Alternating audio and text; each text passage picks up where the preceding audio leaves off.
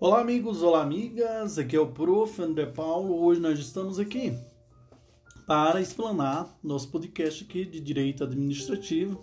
E aqui nós iremos fazer uma, uma análise e um estudo aprofundado do, dos artigos, começando do 20 né, a ao artigo 30 da Lei de Introdução ao Direito Brasileiro e, e também o decreto número 9830 de 2019.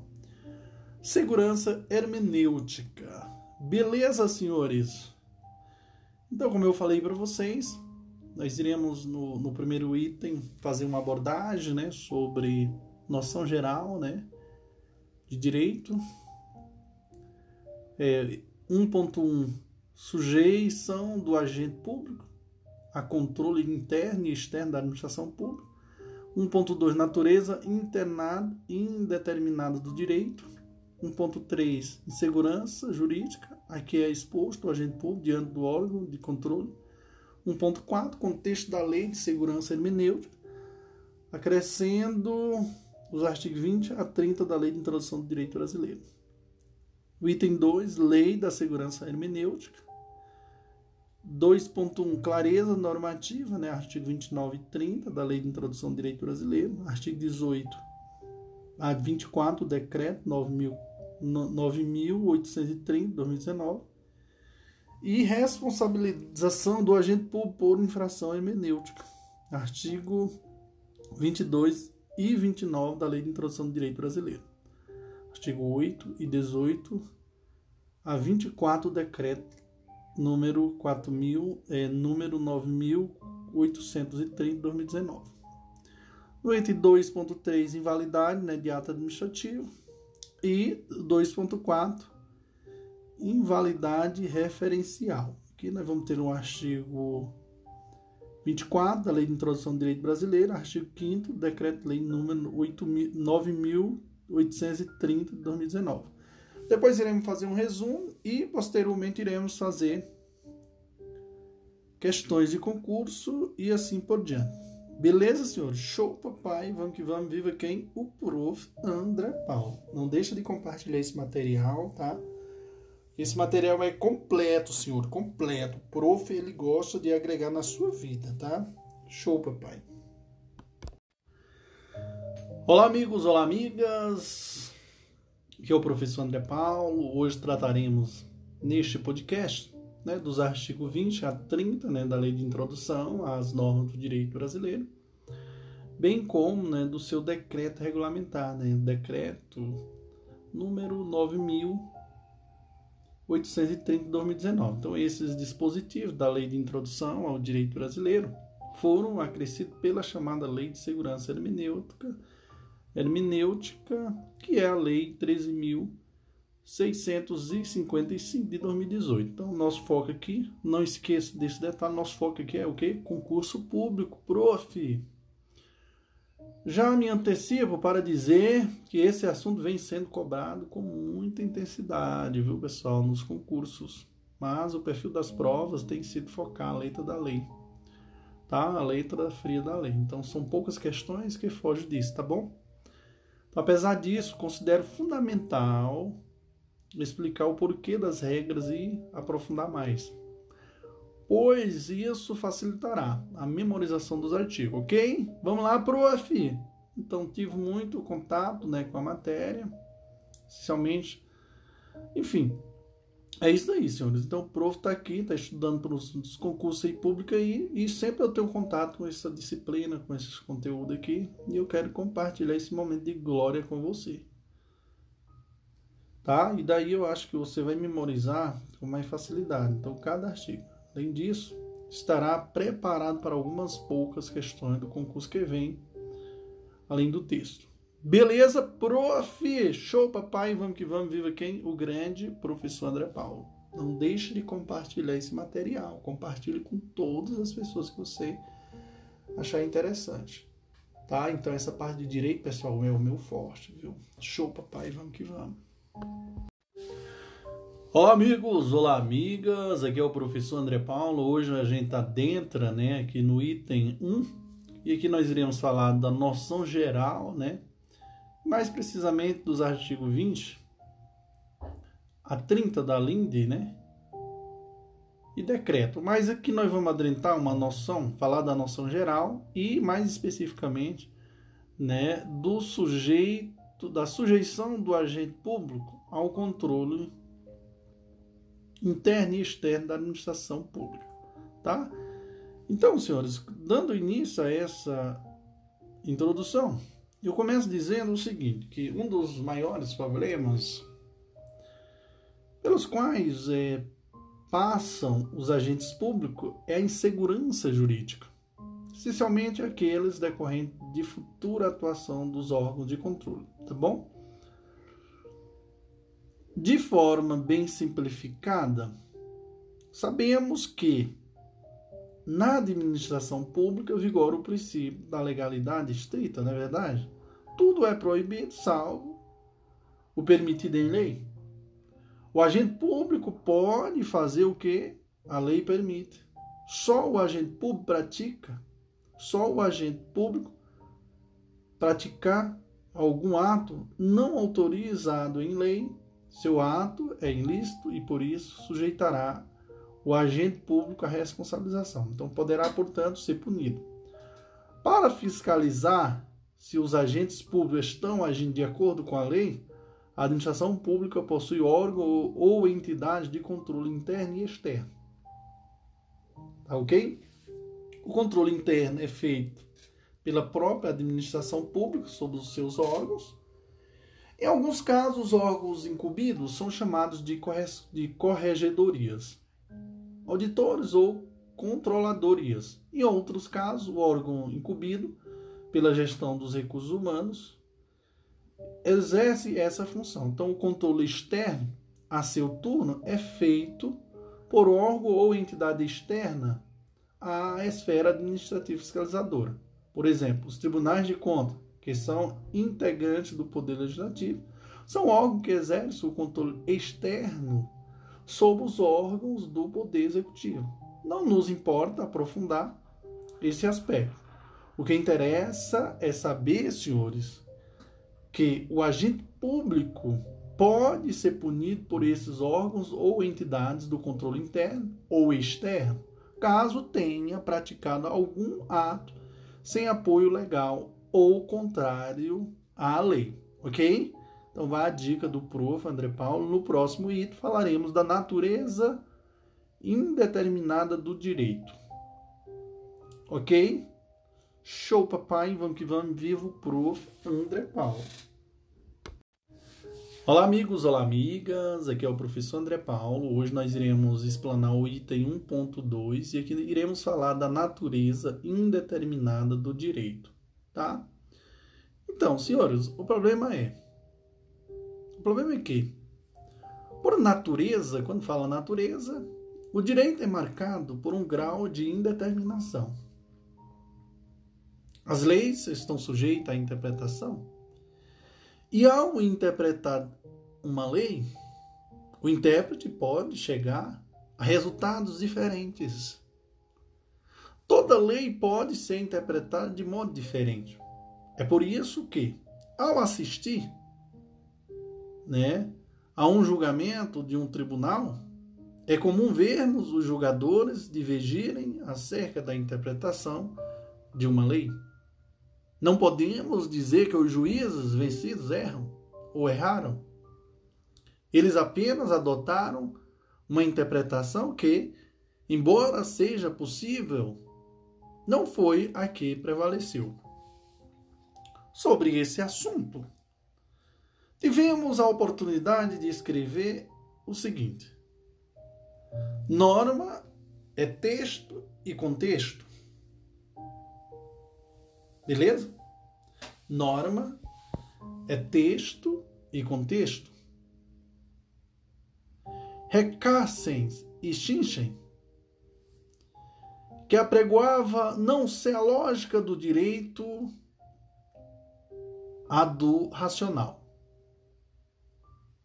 e sim a do razoável, fornece notável exemplo disso ao tratar do caso clássico da norma que proíbe a entrada de animais em um ambiente. Por esse exemplo, xixes evidencia que mesmo uma norma bem redigida admite interpretações que vão além da sua letra fria.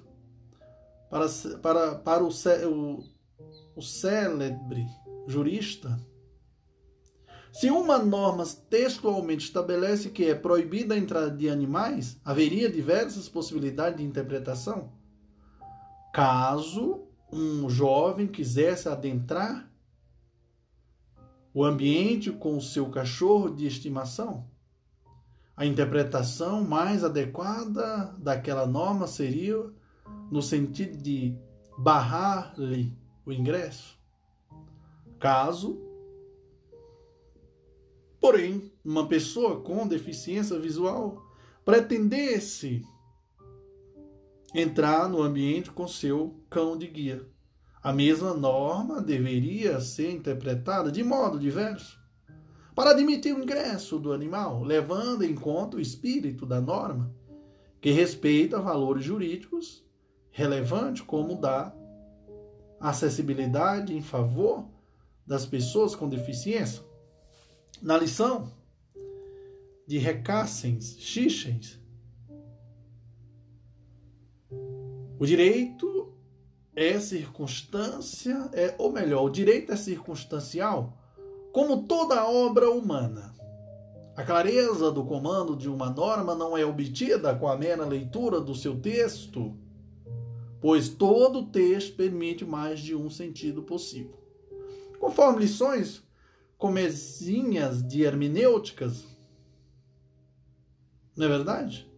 Há constantes disputas entre a hermenêutica para fazer prevalecer a sua interpretação, e nesses embates a vitória de um sentido sempre estará vulnerável diante de alterações na pessoa incumbida de interpretar e nas próprias condições fáticas que circundam o hermenêutica, o hermeneuta, o hermeneuta, melhor dizendo. Isso justifica o fato de os órgãos colegiados dos tribunais testemunharem inúmeros julgamentos obtidos sem unanimidades dos julgadores. Isso também explica as não invulgares. Isso explica também, isso também explica as não invulgares mutações jurisprudenciais nos tribunais após a alteração da composição do quadro de, de julgadores ou após o advento de um novo texto fático da sociedade.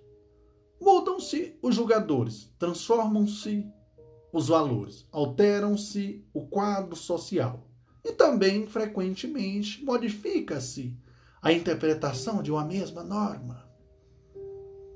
A natureza do direito é incerta. A previsibilidade cartesiana e inequívoca não lhe é uma fiel irmã. A sua previsibilidade sempre é é enevoada pela instabilidade da condição humana dos hermeneutas e pela feição amorfa da própria matéria-prima do direito.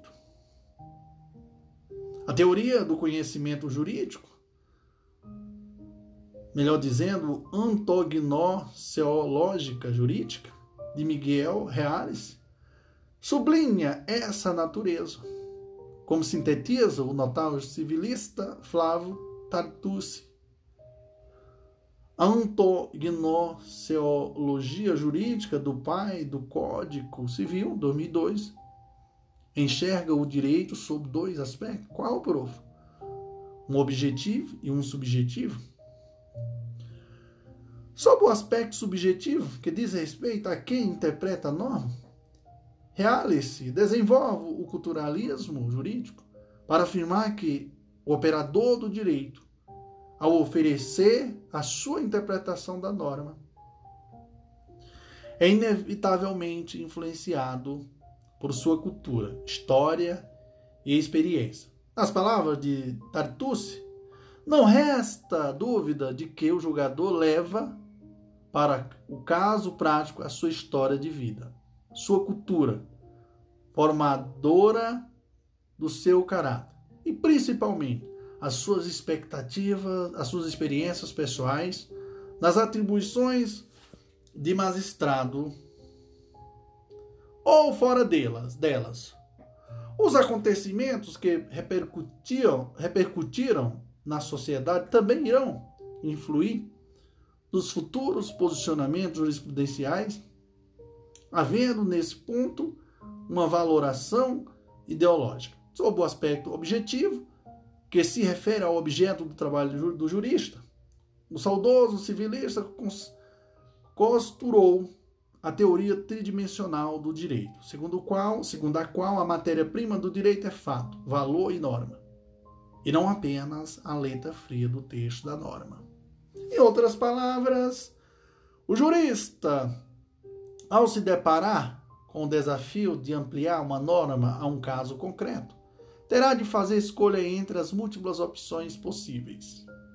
A depender do, do operador do direito, ou seja, a depender da sua história, cultura e experiência, ele dará uma interpretação. E mais, o jurista não se restringirá ao texto da lei na sua tarefa, mas também haverá de consultar os fatos e os valores vigentes no seu momento para dar uma solução jurídica.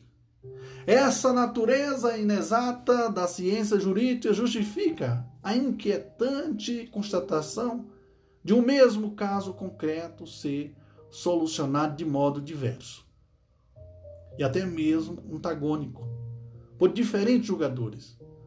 Maior de um maior de um país pode mudar, né? A corte maior, melhor dizendo, pegando a interpretação, a corte maior de um país pode mudar sua interpretação jurídica em razão das alterações de sua composição de julgadores e do contexto né, teoria tridimensional do direito, já está superado.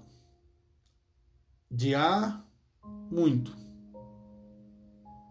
A noção formalista vigente na época do Código Civil é, napoleônico, no sentido de que o juiz é meramente a boca da lei.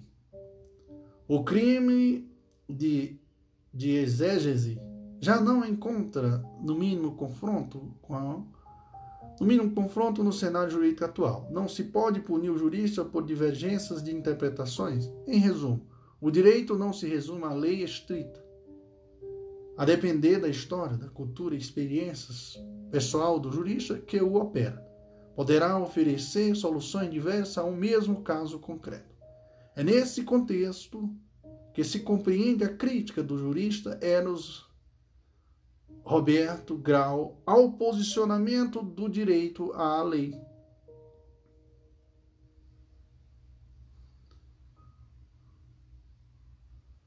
Certinho? É nesse contexto que se compreenda a crítica do juiz Eros, Eros Roberto Grau ao reducionismo do direito à lei.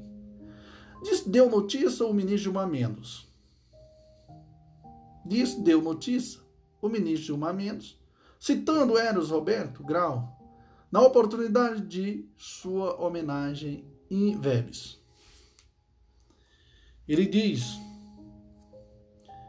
que me perdoem os estudiosos que tomam a norma escrita positiva, né? Que tomam, é, tomam a norma escrita positiva como objeto único de suas indagações. Isso é pouco e demasiado pobre para mim. Prefiro os desafios mais amplos, ainda que irresolu irresolúveis. Ocultar-me na, cidad na cidadela do normativismo.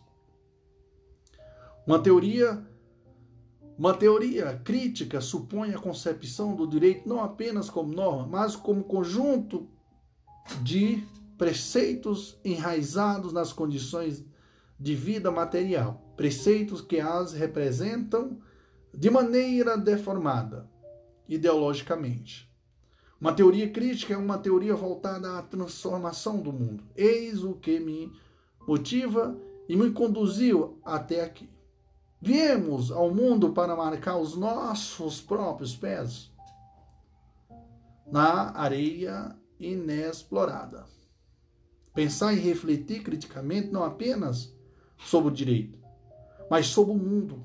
O mundo em, em transformação. O mundo, em necess, o mundo que necessita para que se possa transformar do, do dinamismo, do dinamismo de um direito também em transformação.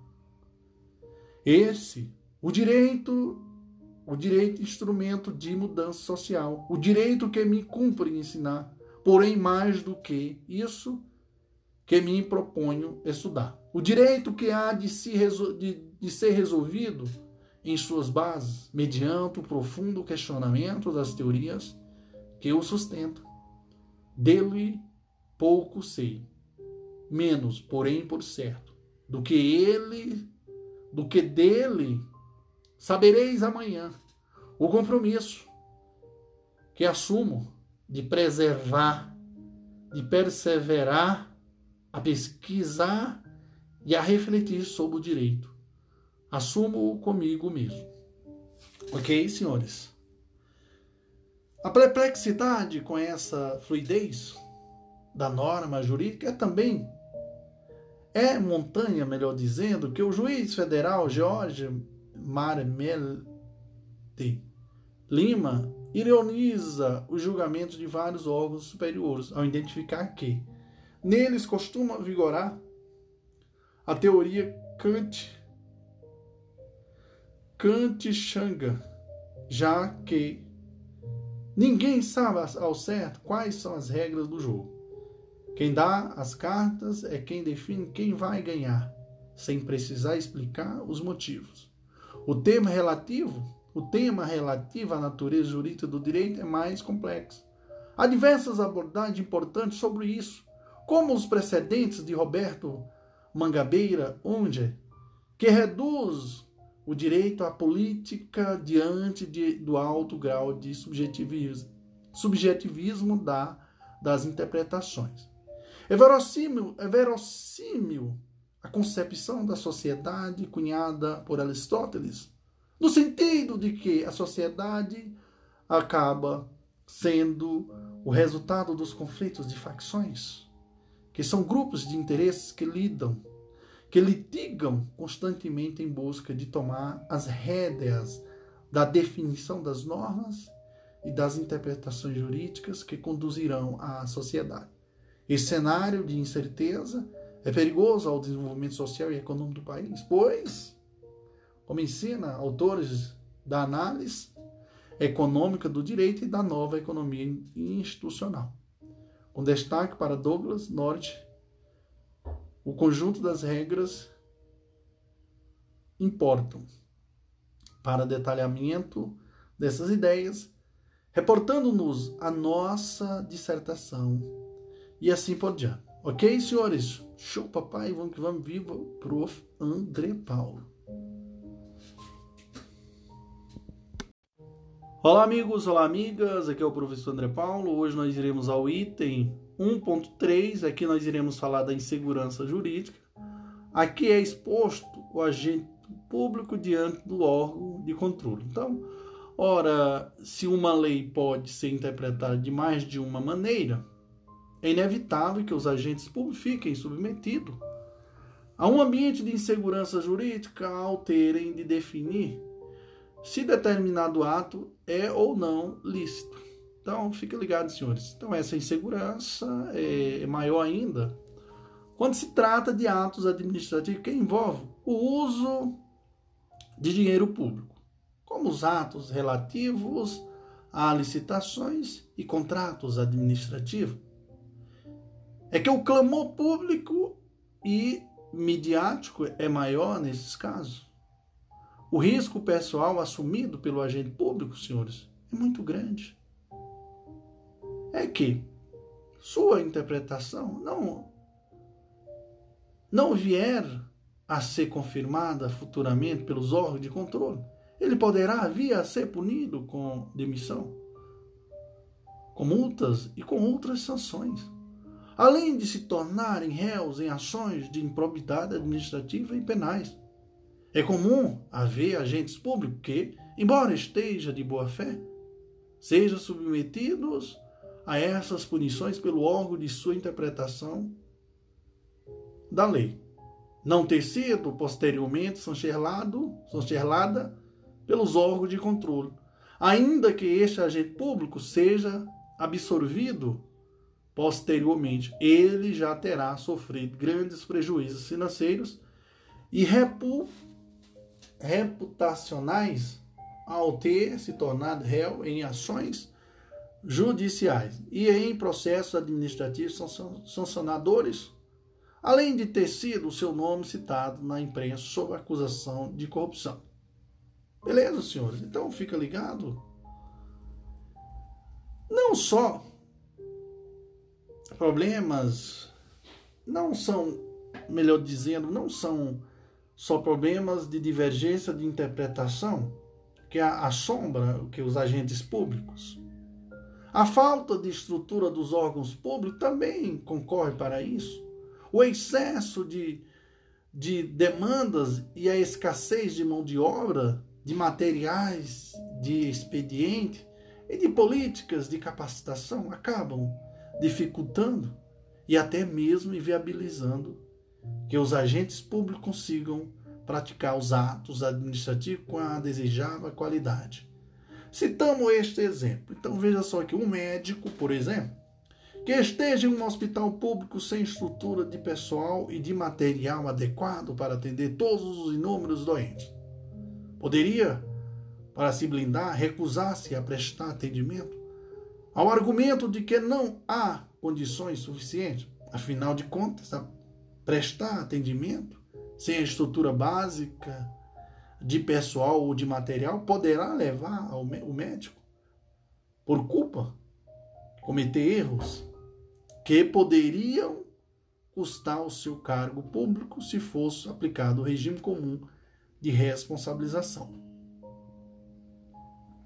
Essa realidade é conhecida essa realidade é conhecida por quem tem experiência prática dentro da administração pública, não é verdade?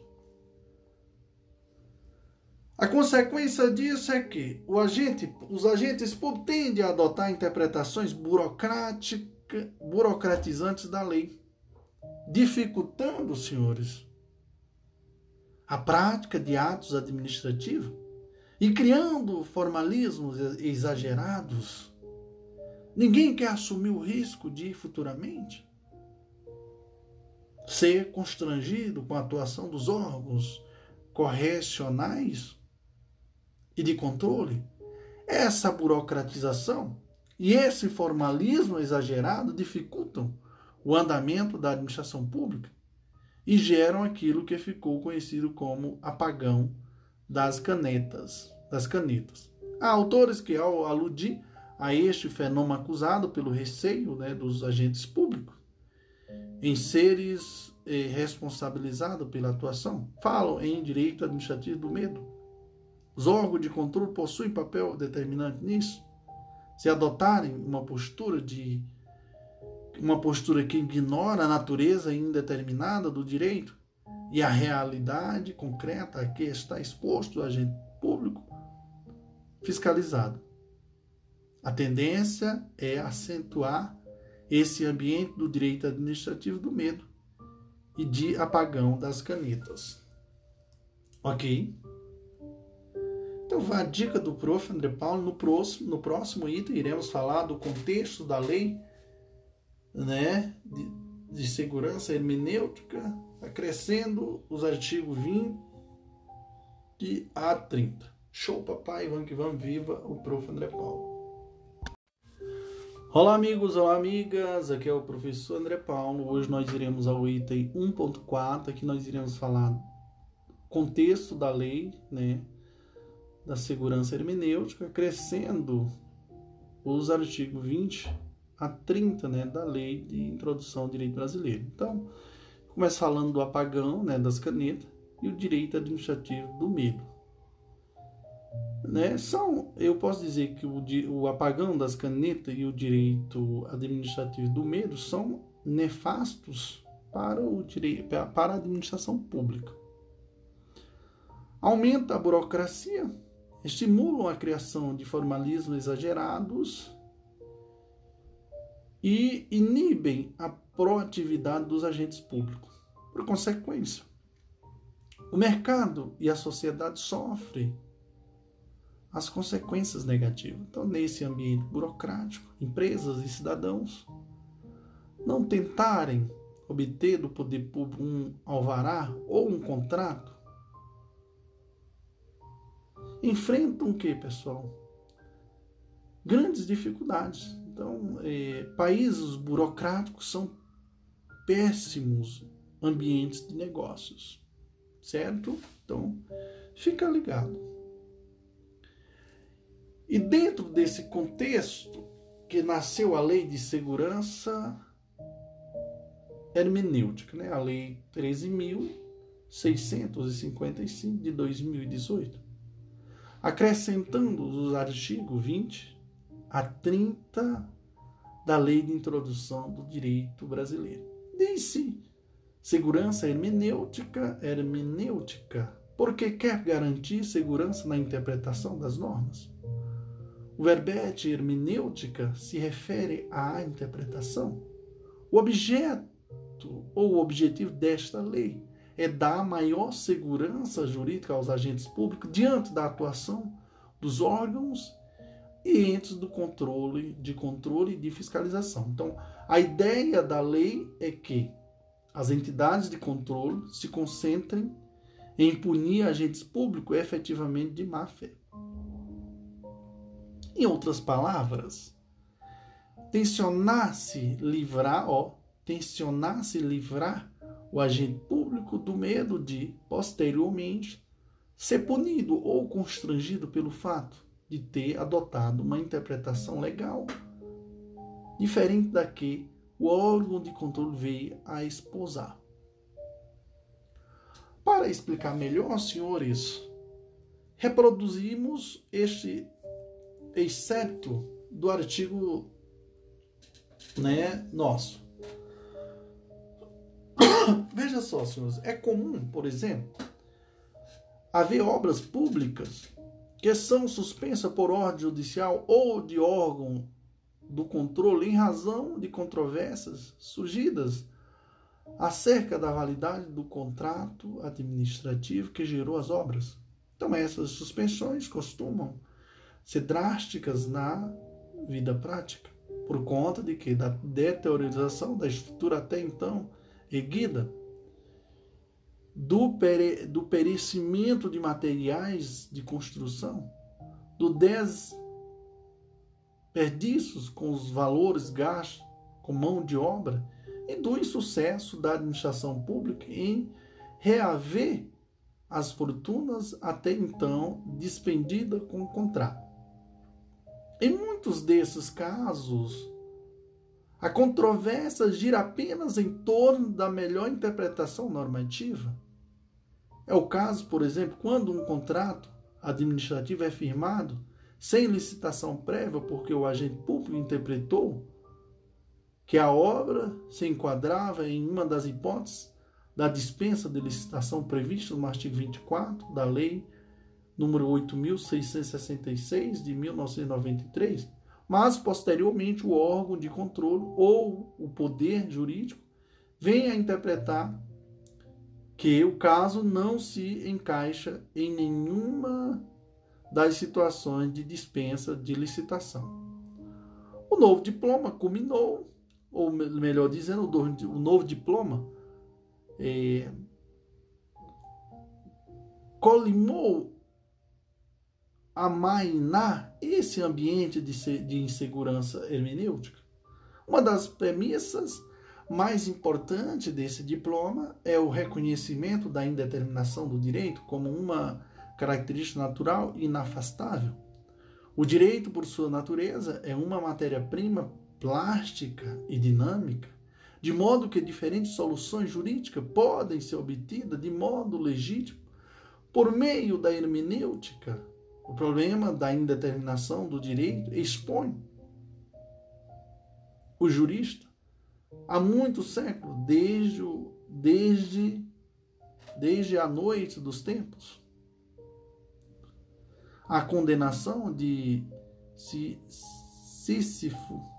Os juristas tentam rolar a pedra do direito para, para o topo do monte em busca da obtenção de uma determinação unívoca do direito, mas sempre ao chegar perto do cume da montanha, a pedra implacavelmente retorna ao seu início de indeterminação. Então, senhores, o anedotário brasileiro está cheio de casos caricatos, né?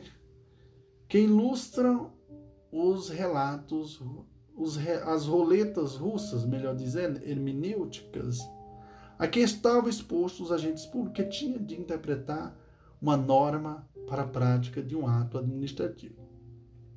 Quando erramos, ou melhor dizendo, quando éramos advogados da União, melhor dizendo, que o, o autor desse material, testemunhamos diversos casos similares.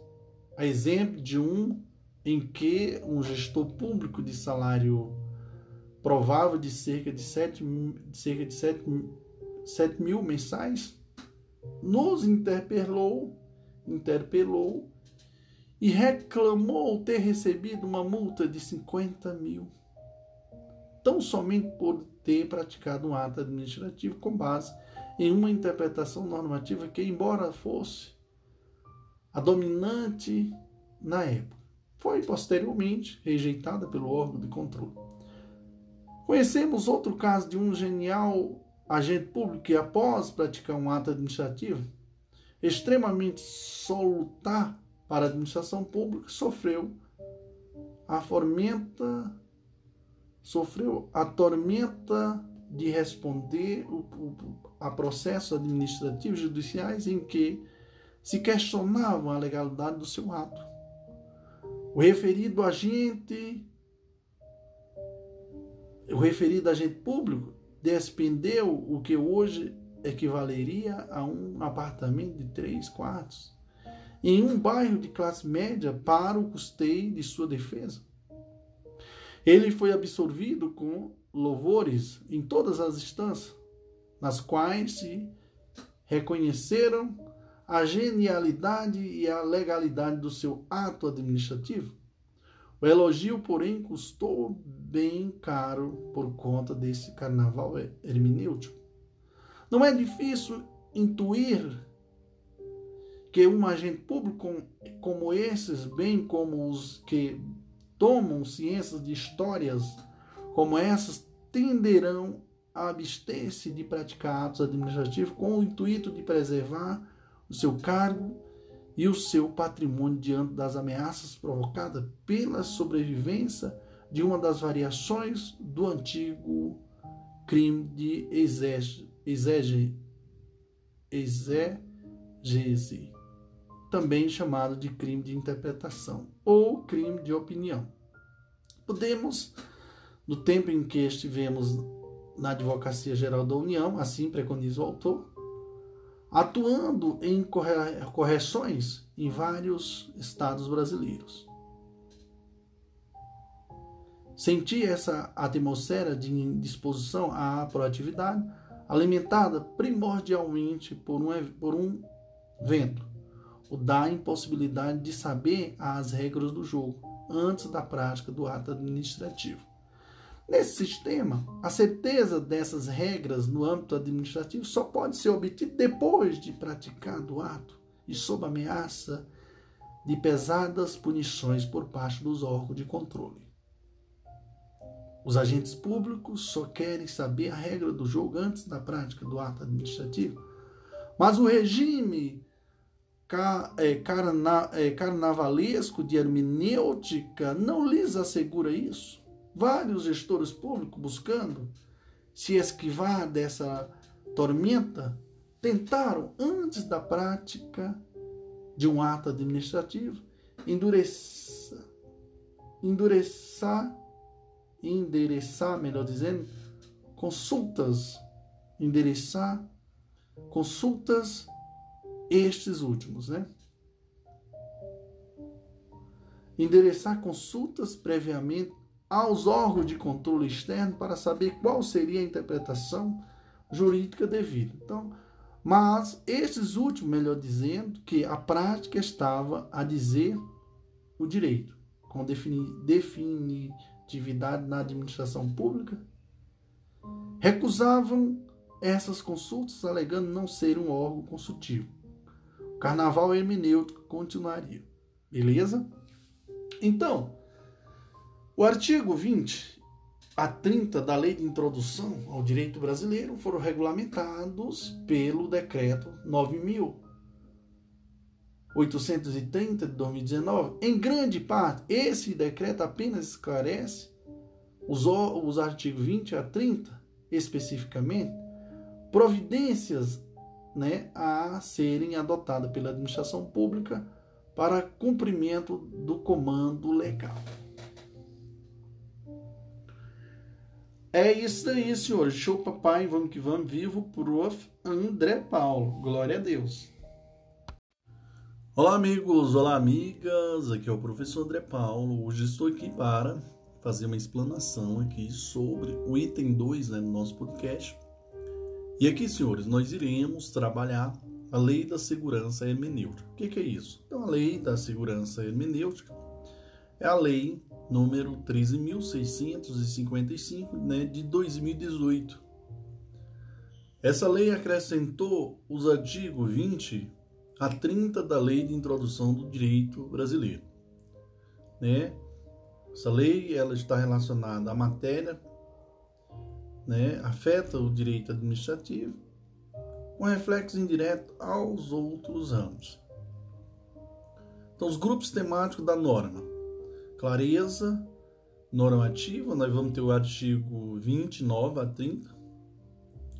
Responsabilização do agente por infração hermenêutica, né? Artigo 22 a 29, a 20, 22 e 28. Invalidade de atos administrativos. Beleza? Invalidade de ato administrativo, nós vamos ter o princípio da motivação né, concreta no artigo 20 e 21. O regime de transição, artigo 20 e 22 e 20 e 21. Princípio do, da menor onerosidade da, regular, da regularização, artigo 21, né? Irregularidade sem pronúncia de nulidade, artigo 21 ou e 22 capto, parágrafo 1 e parágrafo 1 com validação por compromisso ou sem compensações. Artigo 26 e 27. Invalidade referencial, artigo 24. Então é isso aí, senhores. Nós iríamos adentrar agora no próximo item nessas alterações. As alterações feitas pela lei, pelos artigos, melhor dizendo, 20 e 30 da Lei de Introdução do Direito Brasileiro que podem ser resumidos nos esquemas acima, beleza? Então, o decreto, lei número 9830 de 2019 segue a mesma linha. E vamos tratar o tema, né, com especificidade. Então, no, no item 2.1, iremos falar da clareza normativa, né? Artigo 29 e 30 da Lei de Introdução do direito, lei de introdução do direito brasileiro, né? E o artigo 18 a 24 do decreto número 9830 de 2019, ok? Então é isso aí, senhores. Show, papai. Vamos que vamos. Viva o prof. André Paulo. Olá, amigos, olá, amigas. Aqui é o Prof. André Paulo. Hoje eu estou aqui para adentrar no item 2.1, é, né? E aqui nós iremos falar da clareza normativa, artigo 29 e 30 da Lei de Introdução do Direito Brasileiro e artigo 18 a 24 do decreto número 9.830 de 2019. Então, adentrando neste artigo, então nos artigos que no qual foi exposto, eu começo falando do artigo 29 né, da Lei de Introdução do Direito Brasileiro que diz: em, qual, em qualquer órgão ou poder, a edição de atos normativos por autoridade administrativa, salvos de mera organização interna, poderá ser precedida de consulta pública para manifestação de interessados, preferencialmente por meio eletrônico, a qual será considerada na decisão. O parágrafo 1 diz: a convocação conterá a minuta do ato normativo e fixará o prazo e demais condições da consulta pública, observadas normas legais e regulamentares específicas, se houver. O artigo eh, 30 diz assim: as autoridades públicas podem atuar para aumentar a segurança jurídica na aplicação das normas, inclusive por meio de regulamentos, súmulas administrativas e respostas e consultas. Parágrafo único. Os instrumentos previstos no caput deste artigo terão caráter vinculante em relação ao órgão ou entidade a que se destinam, até ulterior revisão. Beleza, prof. Então, meus queridos e queridas, adentrando agora na no capítulo 4, né, da segurança jurídica na aplicação das normas. E aqui eu falo da consulta pública para edição de atos normativos, partindo do artigo 18. O artigo 18, né, no qual abordamos anteriormente, né, na nossa exposição, ele diz o seguinte: que a edição de atos normativos por autoridade administrativa poderá ser precedida de consulta pública para manifestação de interessados, preferencialmente por meio eletrônico. Lembrando que essa redação do artigo 18 ele está é, praticamente igual né, à anterior, no qual nós falamos, né? O parágrafo 1 desse artigo preconiza que a decisão pela convocação de consulta pública será motivada na forma do disposto do artigo 3. O parágrafo 2 diz: Show, papai, vamos lá. A convocação de consulta pública conterá a minuta do ato normativo, disponibilizará a motivação do, do ato e fixará o prazo e as demais condições. Parágrafo 3 diz que a autoridade decisória não será obrigada a comentar ou considerar individualmente manifesta, manifestações apresentadas e poderá agrupar manifestações por conexão e alimentar aquelas repetitivas ou de conteúdo não, não conexo ou irrelevante para a matéria em apreciação. Meus queridos, o parágrafo 4 diz que as propostas de consulta pública que envolvem atos normativos sujeitos a despachos presidencial, presidencial serão formuladas nos termos do, do, do disposto do decreto número 9191 de 1 de novembro de 2007. Segurança jurídica na aplicação das normas, senhores. Artigo 19 aqui e diz assim, ó.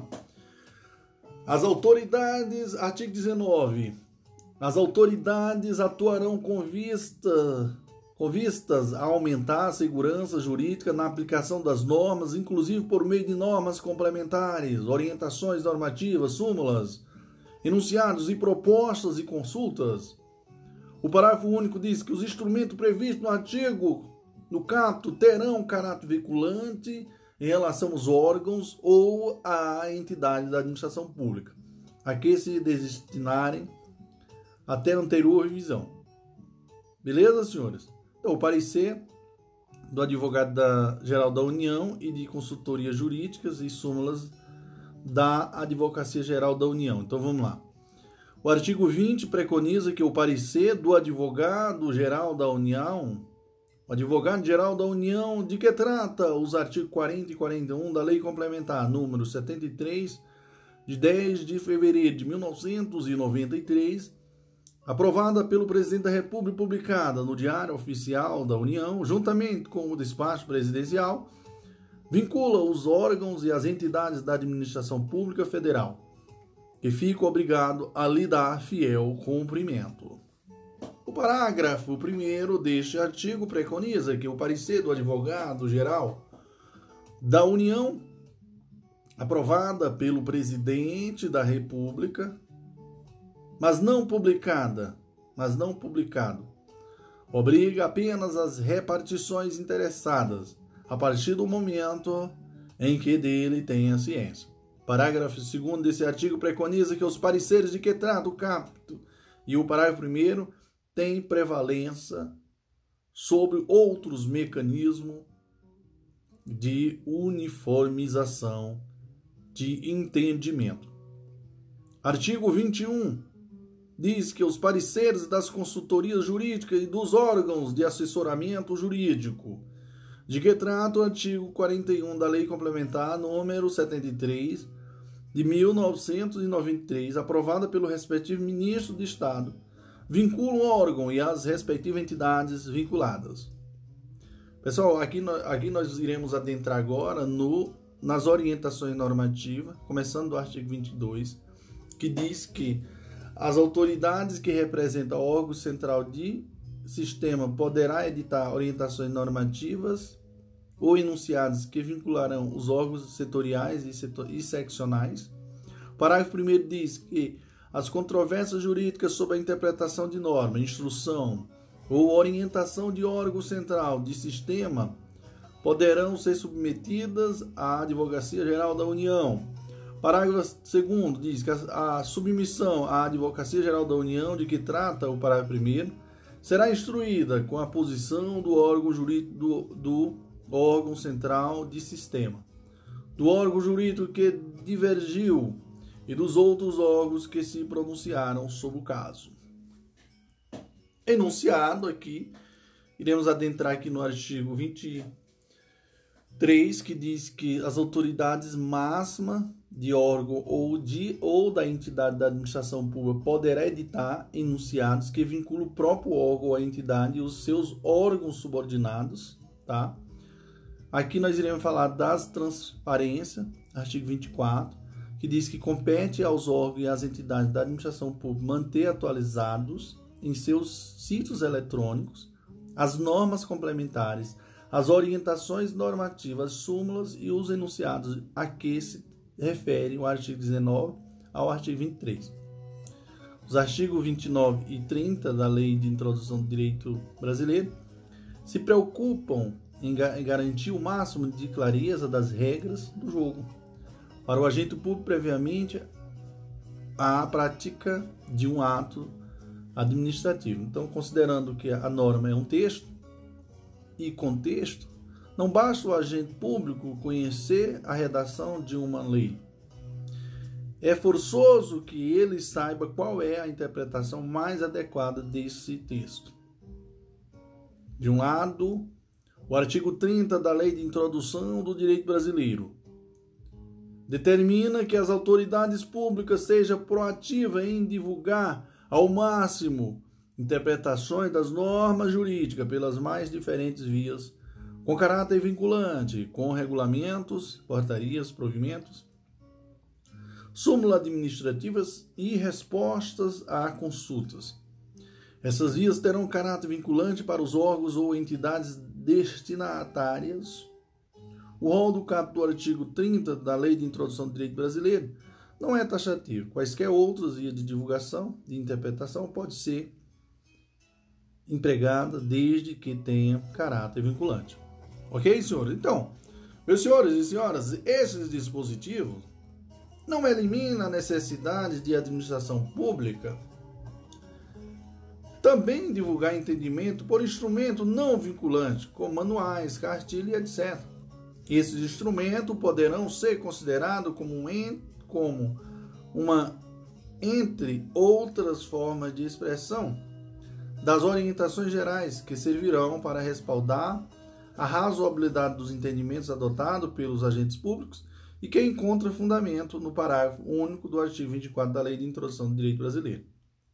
Beleza? Um exemplo dessas cartilhas é o Manual de Boas Práticas Consultivas elaborado no âmbito da Advocacia Geral da União. Outro exemplo são os manuais, ou são o Manual do Processo Disciplinar, divulgado pela Controladoria Geral da União, e o Manual de Licitação e Contrato da, do TCU. Então, de outro lado, o artigo 29 da Lei de Introdução do Direito Brasileiro recomenda a participação popular, preferencialmente por meio eletrônico, no processo de elaboração de atos normativos. Ok, senhores, show, papai, vamos que vamos, viva o grande professor André Paulo. E vamos que vamos. Olá, amigos, olá, amigas, aqui é o professor André Paulo. Hoje nós iremos ao item 2.2 e aqui nós iremos falar sobre a responsabilização né, do agente público né, por infra infração hermenêutica mais precisamente do artigo 22 e 28 da Lei de Introdução do Direito Brasileiro, artigo 8 e 18, artigo 24, decreto número 9830 de 2019. Então vamos lá, começando aqui pela LIMB, LINDB, e mais precisamente artigo 22, que diz assim que na interpretação de normas sobre a gestão pública serão consideradas serão considerados obstáculos e as dificuldades reais do gestor e as exigências e as exigências das políticas públicas a seu cargo, sem prejuízo dos direitos dos administrados. Parágrafo 1 diz que em decisão sobre regularidade de conduta ou validade de ato, contrato, ajuste, processo ou norma administrativa serão consideradas as circunstâncias práticas que houverem imposto, limitado ou condicionado a ação do agente. Parágrafo 2 diz que na aplicação das de sanções serão consideradas a natureza e a gravidade da infração cometida, os danos que dela provierem para a administração pública, as circunstâncias agravantes ou atenuantes e os antecedentes do agente. Parágrafo 3 diz que as sanções aplicadas ao agente serão levadas em conta na dosimetria das demais sanções de mesma natureza e relativas ao mesmo fato. Artigo 28 diz que o agente público responderá pessoalmente por suas decisões ou opiniões técnicas em caso de dolo ou erro grosseiro. Então vamos lá, mais o que, prof? Artigo, aqui nós iremos falar do artigo 8 que fala sobre a interpretação de normas sobre a gestão pública. E o artigo 8 diz assim: é, na interpretação de normas sobre gestão pública, serão considerados os obstáculos às dificuldades reais do agente público e às exigências das políticas públicas a seu favor, sem prejuízo dos direitos dos administrados. O artigo 1 diz que na decisão sobre a regularidade da conduta ou a validade de ato, contratos, ajustes, processos ou normas administrativas, serão consideradas as circunstâncias práticas que impuserem, que impuseram, limitaram limitaram ou condicionaram a ação do agente público. Parágrafo 2 diz que as decisões, a decisão a que se refere o parágrafo 1 observará o disposto no artigo 2 e artigo 3 ou artigo 4 Aqui nós iremos aqui adentrar também aqui no capítulo 4, pessoal, da responsabilização do agente público. Então, mais precisamente, adentrando aqui na responsabilização na hipótese de dolo ou erro grosseiro. Artigo 12 diz: o agente público somente poderá ser responsabilizado por suas decisões ou opiniões técnicas se agir ou se, ou se omitir com dolo, direito ou eventual, ou cometer erro grosseiro no desempenho de suas funções O parágrafo 1 desse artigo diz que considera erro grosseiro aquele manifesto, evidente e inexcusável praticado por culpa grave, caracterizado por ação ou omissão com elevado grau de negligência, imprudência e imperícia. Parágrafo 2 diz: não será configurado dolo ou erro grosseiro do agente público se não está comprovada os autos do processo de responsabilização, situação ou circunstância fática capaz de caracterizar o dolo ou erro grosseiro. O parágrafo 3 diz que o mero nexo de causalidade entre a conduta e o resultado danoso não implica responsabilização, exceto se comprovada o dolo ou o erro grosseiro do agente público. O parágrafo 4 o parágrafo 4 diz assim: a complexidade da matéria e das atribuições exercidas pelos agentes públicos serão consideradas em eventual responsabilização do agente público. Né? Parágrafo 5 diz que o montante do dano ao erário, ainda que expressivo, não poderá por si só ser elemento para caracterizar o erro grosseiro ou dolo. Parágrafo 6 diz que a responsabilização pela opinião técnica não se estende de forma automática ao, de, ao decisor que a adotou como fundamento de decidir e somente se configurará se estiverem presentes elementos suficientes para, para o decisor aferir o dolo ou em erro grosseiro da opinião técnica ou se houver coluio entre os agentes. O parágrafo sétimo diz assim: no exercício do no exercício do poder hierárquico só poderá só responderá por culpa invigilando aquele cuja omissão caracterizar erro grosseiro ou dolo. Parágrafo 8 diz que o disposto deste artigo não exime o agente público de atuar de forma diligente e eficiente no cumprimento dos seus deveres constitucionais e legais. Aqui eu já adentro também na análise de regularidade da decisão, mais precisamente aqui no artigo 13, que diz que a análise da regularidade da decisão não poderá substituir a atribuição do agente público dos órgãos ou das entidades da administração pública no exercício de suas atribuições e competências, inclusive quanto à definição de políticas públicas. O parágrafo 1 diz que a atuação de órgão de controle privilegiará ações de prevenção antes de processos sancionadores. O parágrafo 2 diz que a eventual estimativa de prejuízo causado ao erário não poderá ser considerada isolada e exclusivamente como motivação para se concluir para se concluir pela irregularidade de atos, contratos, ajustes, processos ou normas administrativas.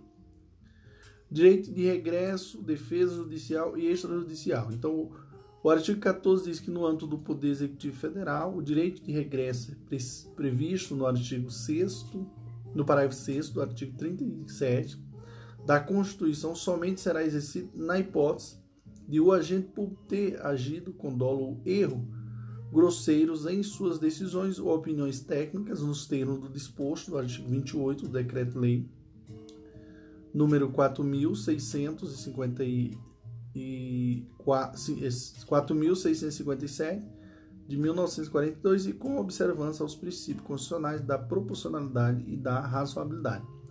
O artigo 15 diz que o agente público federal que tiver que se defender judicial ou extrajudicialmente por ato ou conduta praticada no exercício regular de suas atribuições institucionais poderá solicitar a Advocacia Geral da União, né, que avalie a verossimilhança de suas alegações e consequente possibilidade de realizar suas, sua defesa nos termos do disposto do artigo 22 da Lei número 9028 de 12 de abril de 1995 e nas demais normas de, de regência. Aqui eu atento também na, a decisão, decisão que impuser sanção ou ao agente público. Então, o artigo 16 diz que a decisão que impuser sanção ao agente público considerará Inciso 1, a natureza e a gravidade da infração cometida. Inciso 2, os danos que dela provierem para a administração pública. Inciso 3, as circunstâncias agravantes e atenuantes. Inciso 4, os antecedentes do agente. Inciso, eh, inciso 5, o nexo de causalidade. Inciso 6, a culpabilidade do agente. Parágrafo 1 diz que a motivação da decisão a que se refere o CAP observará o disposto neste decreto Parágrafo 2 diz que as sanções aplicadas aos agentes públicos serão levadas em conta a dosimetria das demais sanções da mesma natureza e relativas ao mesmo fato. Parágrafo, artigo 17 diz que o disposto no artigo 12 não afasta a possibilidade de aplicação de sanções previstas, no, previstas em normas disciplinares, inclusive nos casos de ação ou de omissão culposa de natureza leve. Então, meus queridos e queridas, eh, os artigos 22 e 28 da Lei de Introdução do Direito Brasileiro trata da responsabilização né, do agente público por possível infração hermenêutica, beleza? Então, em nenhum momento a LINDB está cuidando de outras espécies de infrações disciplinares, mas apenas daquelas que envolvem possível infração consistente em má interpretação da norma, beleza? Então, o escopo da LINDB é proteger a pessoa do agente que adote uma interpretação jurídica que futuramente seja rejeitada por órgãos fiscalizadores, pelo poder ou pelo poder judiciário. Então, objetiva que objetiva-se acabar com os, res, com os rastros do, antigua, do antiquado crime de egésese, né? que está hoje, que até hoje existe na realidade cotidiana da administração pública. Então, a propósito, o ex-consultor-geral da União e professor livre docente pela USP, Analdo Sampaio Moraes Godoy, na audiência pública ocorrida em 19 de novembro de 2015, sublinhou a importância dessas regras, afirmando sobre tal mudança legislativa. Então, definitivamente pode, pode sepultar no Brasil o crime de opinião que hoje estamos vivendo. Eu não, eu conheço colegas que são responsabilizados junto ao Tribunal de Contas da União, junto às várias corregedorias, porque os pareceres ou opiniões que emitiram são pareceres ou opiniões que não passaram pelo escrutínio daquele que controla os atos da administração, razão pela qual a mudança da LINDB mitiga, diminui o crime de opinião, que é o que existe no mundo fático. Ok, senhores? Então, meus queridos, de, de um lado, o artigo 28 da LINDB estabelece que o agente público só responderá por infração hermenêutica nos casos de dolo ou erro grosseiro. Ela jamais poderá ser responsabilizada por culpa. Isso vale para todas as esferas de responsabilidade. Beleza, pessoal? E responsabilidade na esfera administrativa, penal e civil e etc. Daí decorre que, se por exemplo, um agente público dispensa a licitação por entender que o caso concreto se encaixa nas hipóteses legais, ele poderá ser punido administrativamente se seu entendimento tiver ocorrido por dolo. Exemplo, o agente público receberá uma propina da empresa a ser contratada sem licitação, ou por erro grosseiro Exemplo, a interpretação não possui o mínimo de conexão com a lei. O conceito, senhores, de erro grosseiro é aberto e, por isso, terá de ser preenchido pelos órgãos de controle. Como o artigo 28 da LINDB é norma restritiva de direito, ele deve ser interpretado restritivamente, beleza? De maneira que apenas a interpretação totalmente desconectada do, do ordenamento jurídico poderia caracterizar erro grosseiro. De outro lado, o artigo 22 da LINDB, né, corroborando pelo, é, pelo artigo 8 do decreto 9.000 830 de 2019 estabelece que estabelece o que designamos de preâmbulo da é, de parâmetro da contextualização para guiar a responsabilização do agente público. Em suma, esse dispositivo determina que as autoridades competentes, ao avaliarem a responsabilidade do agente público, devem levar em conta o contexto no qual ele está inserido no momento da prática do ato administrativo questionado, de maneira que os obstáculos e as dificuldades reais por que atravessava o agente público possam, possam afastar totalmente a responsabilidade ou atenuá-la. Em suma, as circunstâncias fáticas do momento da prática do ato administrativo poderão servir de excludente ou atenuante de responsabilidade do agente público. Ok, senhor? Então vá a dica aí do prof. André Paulo e que Deus abençoe todos vocês. Show, pai, vamos que vamos. Olá, amigos, olá, amigas. Aqui é o prof. André Paulo. Hoje nós iremos ao item 2.3 e aqui, senhores, nós iremos falar da invalidade né, de ato administrativo. Então, o restante da LINDB do decreto 9830 de 2019 pode ser resumido no assunto de invalidade de ato administrativo, o qual pode ser agrupado em quatro grupos temáticos.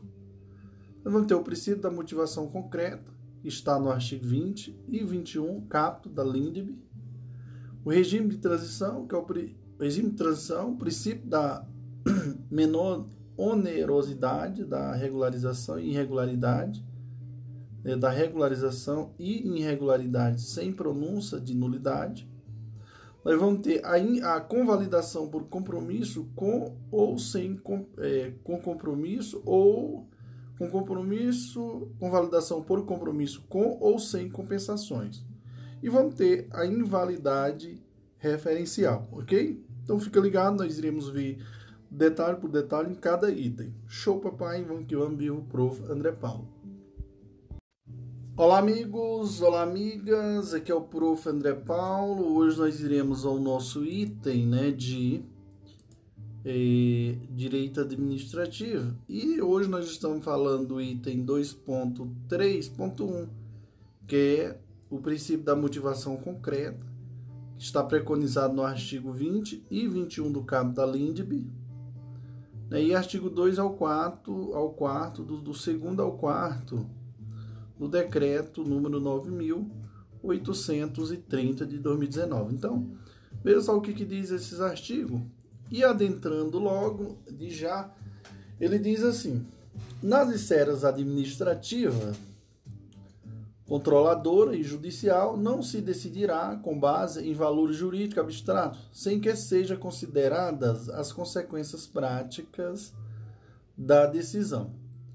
O parágrafo único diz: a motivação demonstrará a necessidade e a adequação da medida imposta ou da invalidação de ato, então contrato, ajuste, processo ou norma administrativa, inclusive em face das possíveis alternativas.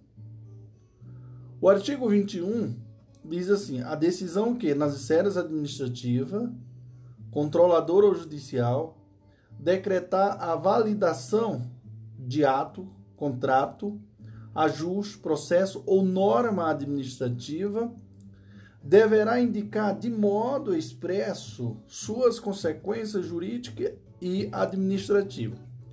O parágrafo único diz: a decisão que se refere o capo desse artigo deverá, quando for o caso, indicar as condições para que a regularização ocorra de modo proporcional e equânime e sem prejuízo aos interesses gerais, não se podendo impor aos sujeitos atingidos ônus ou perda que, em função das peculiaridades do caso, sejam anormais ou excessivos. Então, decreto número 9000 830 de 2019.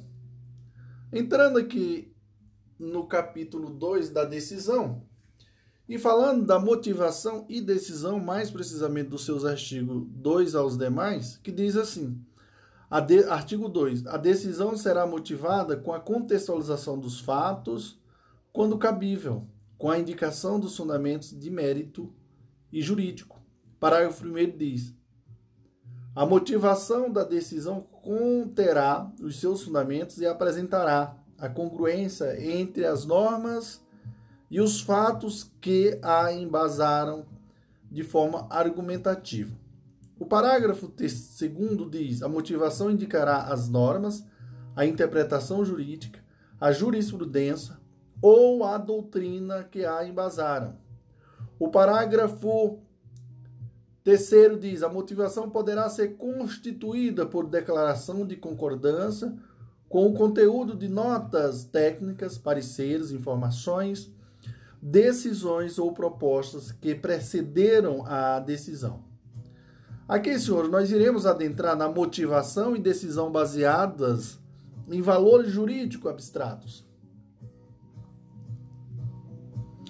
Então vamos lá. Artigo 2, artigo 3, aliás, diz assim: a decisão que se basear exclusivamente em valores jurídicos abstratos observará o disposto no artigo 2 e as consequências práticas da decisão o parágrafo 1 diz: para fim do disposto nesse decreto, consideram-se valores jurídicos abstratos aqueles previstos em norma jurídica com alto grau de indeterminação e abstração.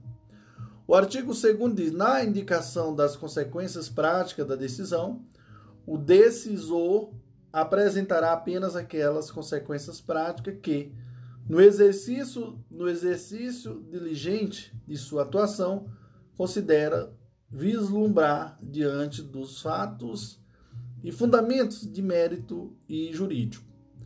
O parágrafo terceiro diz assim: a motivação demonstrará a necessidade e adequação da medida imposta, inclusive considerada as possíveis alterações e observações e observados os critérios de adequação, proporcionalidade e de razoabilidade Senhores, e agora a gente vai adentrar também na motivação e decisão na invalidação. O que, que é isso? Aqui explica o artigo 4 que diz assim: a decisão que decretar invalidação de atos, contratos, ajustes, processos ou normas administrativos observará o disposto do artigo 2 e indicará de modo expresso as suas consequências jurídicas e administrativas. O parágrafo 1 desse artigo diz que consideração, a consideração das consequências jurídicas e administrativas é limitada aos fatos e fundamentos e fundamentos de mérito e jurídico que se espera do decisor no exercício diligente de sua atuação. O artigo 2 diz: a motivação demonstrará a necessidade e adequação da medida imposta consideradas as, as possíveis alternativas e observados os critérios de proporcionalidade e razoabilidade. O parágrafo terceiro diz: quando cabível, a decisão a que se refere o capto indicará, na modulação dos seus efeitos, as condições para que a regularização ocorra de forma proporcional e equânime e sem prejuízo aos interesses gerais.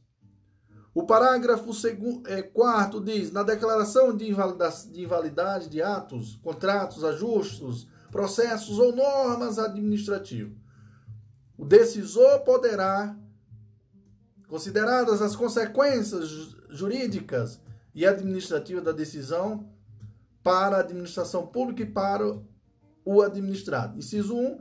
Restringir os efeitos da declaração ou Inciso 2. Decidir que sua eficácia se, se inici, iniciará em momento posteriormente definido. O parágrafo 3 diz que a modulação dos efeitos da decisão buscará a mitigação dos ônus ou das perdas dos administrados ou, dos, ou da administração pública que seja anormais ou excessivos em função das peculiaridades do caso. Então, senhores, sediando o artigo 20 e no capto do artigo 21 da LINDB, o princípio da motivação concreta exige que o agente público incorpore a motivação dos atos administrativos e dos atos administrativos, a efetiva análise das consequências práticas de suas soluções jurídicas. Não lhe basta limitar-se à análise de valores abstratos, né? princípios, cláusulas abertas ou conceitos jurídicos indeterminados. É necessário explicitar quais serão as consequências concreta, concretas da solução jurídica.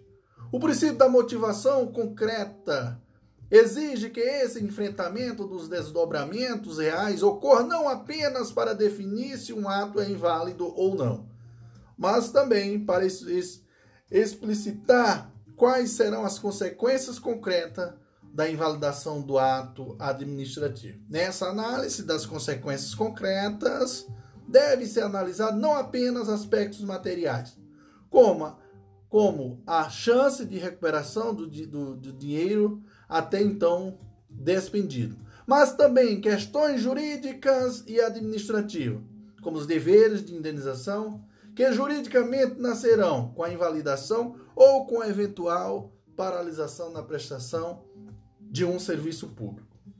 Beleza, senhor? Show, papai! Glória a Deus, que empolgação, senhores. Muito bom, senhores, estar com vocês. Show, papai. Olá, amigos, olá, amigas. Aqui é o professor André Paulo. Hoje nós iremos ao item 2.3.2, né? E aqui nós iremos falar do regime de transição, né? Artigo 23 da LINDB, artigo 6 e 7, né, do decreto 9830, né, de 2019. Iremos também tratar do princípio da menor onerosidade da regularização, artigo 21, parágrafo único da LINDB, artigo 4 do decreto 9830 de 2019 e irregularidade sem pronúncia de nulidade. Então, artigo 21, parágrafo único e artigo 22, cato, parágrafo 1 da LINDB e o artigo 4 decreto número 9.830 de 2019. Então, começando falando da LINDB, e mais precisamente do artigo 21, eu começo dizendo o seguinte: o artigo 21 preconiza que a decisão que, nas esferas administrativa, controladora ou judicial, decretar invalidação de ato, contrato, ajuste, processo ou norma administrativa deverá indicar de modo expresso suas consequências jurídicas e administrativas. Então, o parágrafo único diz: a decisão que se refere o capto deste artigo deverá, quando for o caso, indicar as condições para que a regularização ocorra de modo proporcional e equânime e sem prejuízo aos interesses gerais, não se podendo impor aos sujeitos atingidos ônus ou perdas que, em função das peculiaridades do caso, seja é, anormais ou excessivos. Beleza? Beleza, prof. Show, papai. O artigo 22 diz assim: na interpretação de normas sobre gestão pública, serão considerados obstáculos e as dificuldades reais do gestor e, e as exigências das políticas públicas a seu cargo, sem prejuízo dos direitos dos administrados. Parágrafo 1 diz: em decisão sobre regularidade de conduta ou validação de ato, contrato, ajuste, processo ou norma administrativa, serão consideradas as circunstâncias práticas que houver imposto, limitado ou condicionado à ação do agente. Parágrafo 2 diz assim: na aplicação das sanções serão consideradas a natureza e a, e a gravidade da infração cometida, os danos que dela provierem para a administração pública, as circunstâncias agravantes ou atenuantes e os antecedentes do agente. Parágrafo 3 diz: as sanções aplicadas aos agentes serão levadas em conta na dosimetria das demais sanções de mesma natureza e relativas ao mesmo fato. Beleza, prof? Beleza. E aqui, meus queridos e queridas, o artigo 23 diz assim: as decisões administrativa, controladora e judicial que estabelecer interpretação, que estabelecer interpretação ou orientação nova sobre norma de conteúdo indeterminado, impondo novo dever ou novo condicionamento de direito, deverá prever regime de transição quando indispensável para que o novo dever ou condicionamento de direito seja cumprido de modo proporcional, equânimo e eficiente sem prejuízo aos interesses gerais. Beleza, senhores? Senhores, atentando agora no decreto, decreto 9800, né? É, 830, né? De 2019, que fala sobre motivação e decisão na invalidação. Então veja só, senhores, que o artigo 4 diz assim: a decisão que decretar a invalidação de atos, contratos, ajustes, processo ou normas administrativas observará o disposto do artigo 2 e indicará, de modo expresso, as suas consequências jurídicas e administrativas. O parágrafo 1 diz: as consideração, a consideração das consequências jurídicas e administrativas é limitada aos, aos fatos e fundamentos de mérito jurídicos que, que se espera do, do decisor no exercício diligente de sua atuação. Parágrafo 2 diz que a motivação demonstrará a necessidade e a adequação da medida imposta, consideradas as possíveis alternativas e observados os critérios de proporcionalidade e de razoabilidade. Beleza, prof? Beleza. O parágrafo terceiro diz assim, pessoal: quando cabível, a decisão que se refere ao capto indicará, indicará na modulação dos seus efeitos as condições para que a regularização ocorra de uma ocorra de forma proporcional e equânime e sem prejuízo aos interesses gerais. Parágrafo 4 preconiza que na declaração de invalidade de atos contratos, ajustes, processos ou normas administrativas, o decisor poderá, consideradas as consequências jurídicas e administrativas da decisão, né, para a administração pública e para o administrado. Inciso 1, restringir os efeitos da declaração. Inciso 2, decidir que sua eficácia se, se iniciará em momento posteriormente definido. Parágrafo 5 diz: a modulação dos efeitos da decisão buscará a mitigação dos ônus ou das perdas da administração, dos administrados, melhor dizendo, ou da administração pública, que sejam normais ou excessivos em função das peculiaridades do caso. Beleza, prof, beleza, que sucesso.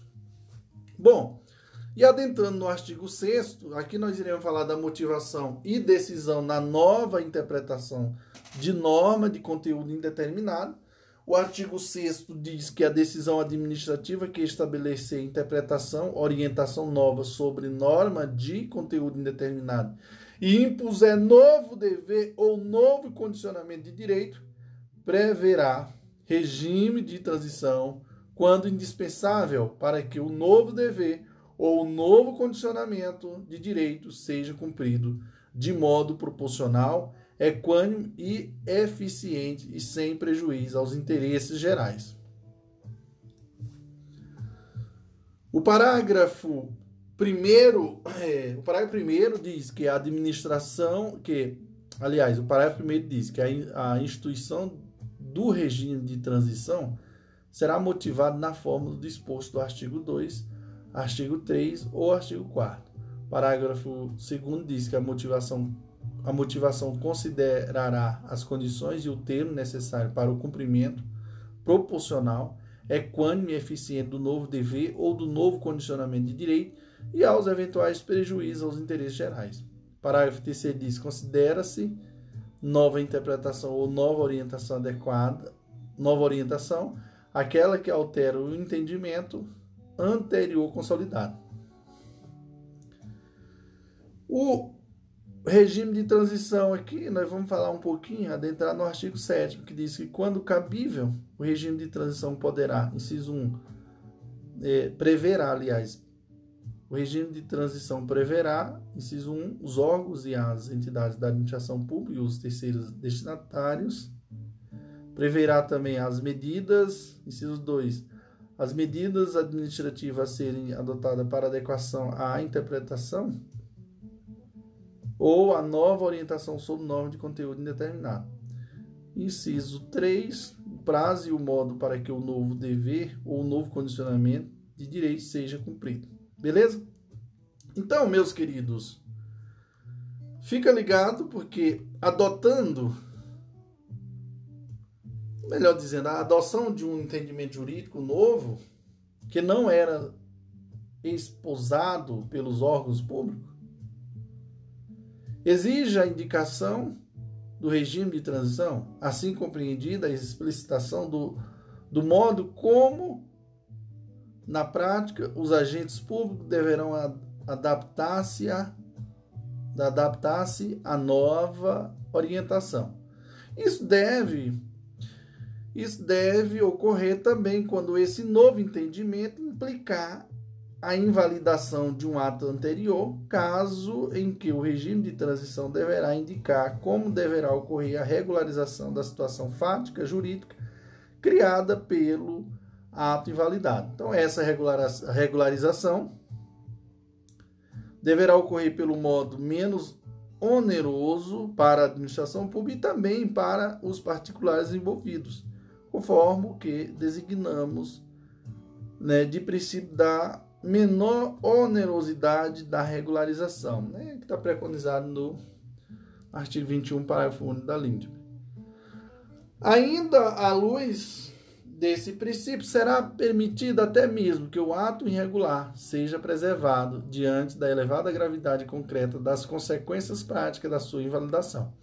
Isso está implícito no parágrafo único do artigo 21 da LINDB, que proíbe que a regularização decorrente da invalidação de um ato cause ônus ou perdas anormais ou excessivas aos sujeitos atingidos, tanto a administração pública quanto aos particulares envolvidos seja a invalidação de um ato irregular gerar, ó, aliás, se a, a, a invalidação de um ato regular gerar prejuízo excessivo, o ato irregular deverá ser preservado. Então, nesse caso, será admitido o que batizamos de declaração de irregularidade sem pronúncia de, de invalidade.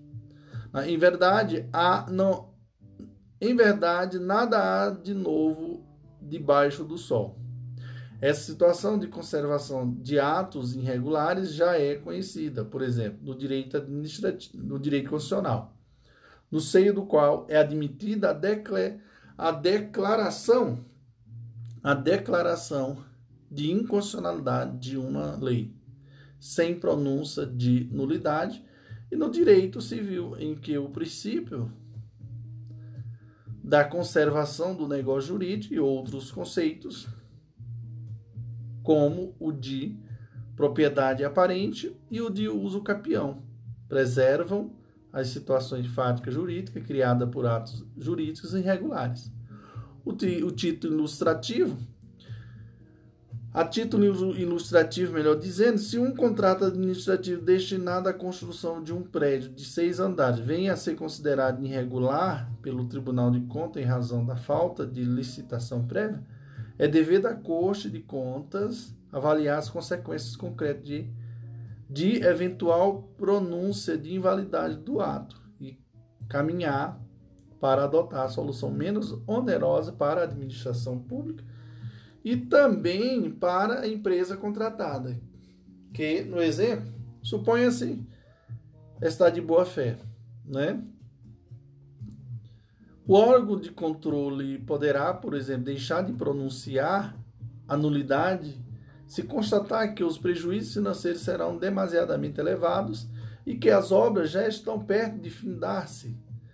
Declaração de irregularidade sem pronúncia de nulidade. Então, pode poderá também pronunciar invalidade, mas estabelecendo um regime de transição, em razão do qual uma nova empresa, escolhida após uma licitação, assumiria a continuidade das obras. Então, nesse caso, a empresa originariamente, de, é, originariamente contratada continuaria com a construção até ser substituída pela nova empresa, pois isso evitaria desperdício de materiais de construção já comprados, deterioração do, do esqueleto da construção por conta do abandono da obra e gastos com muitas e gastos com multas em, em razão do rompimento de contratos. Regime de transição, né, pessoal?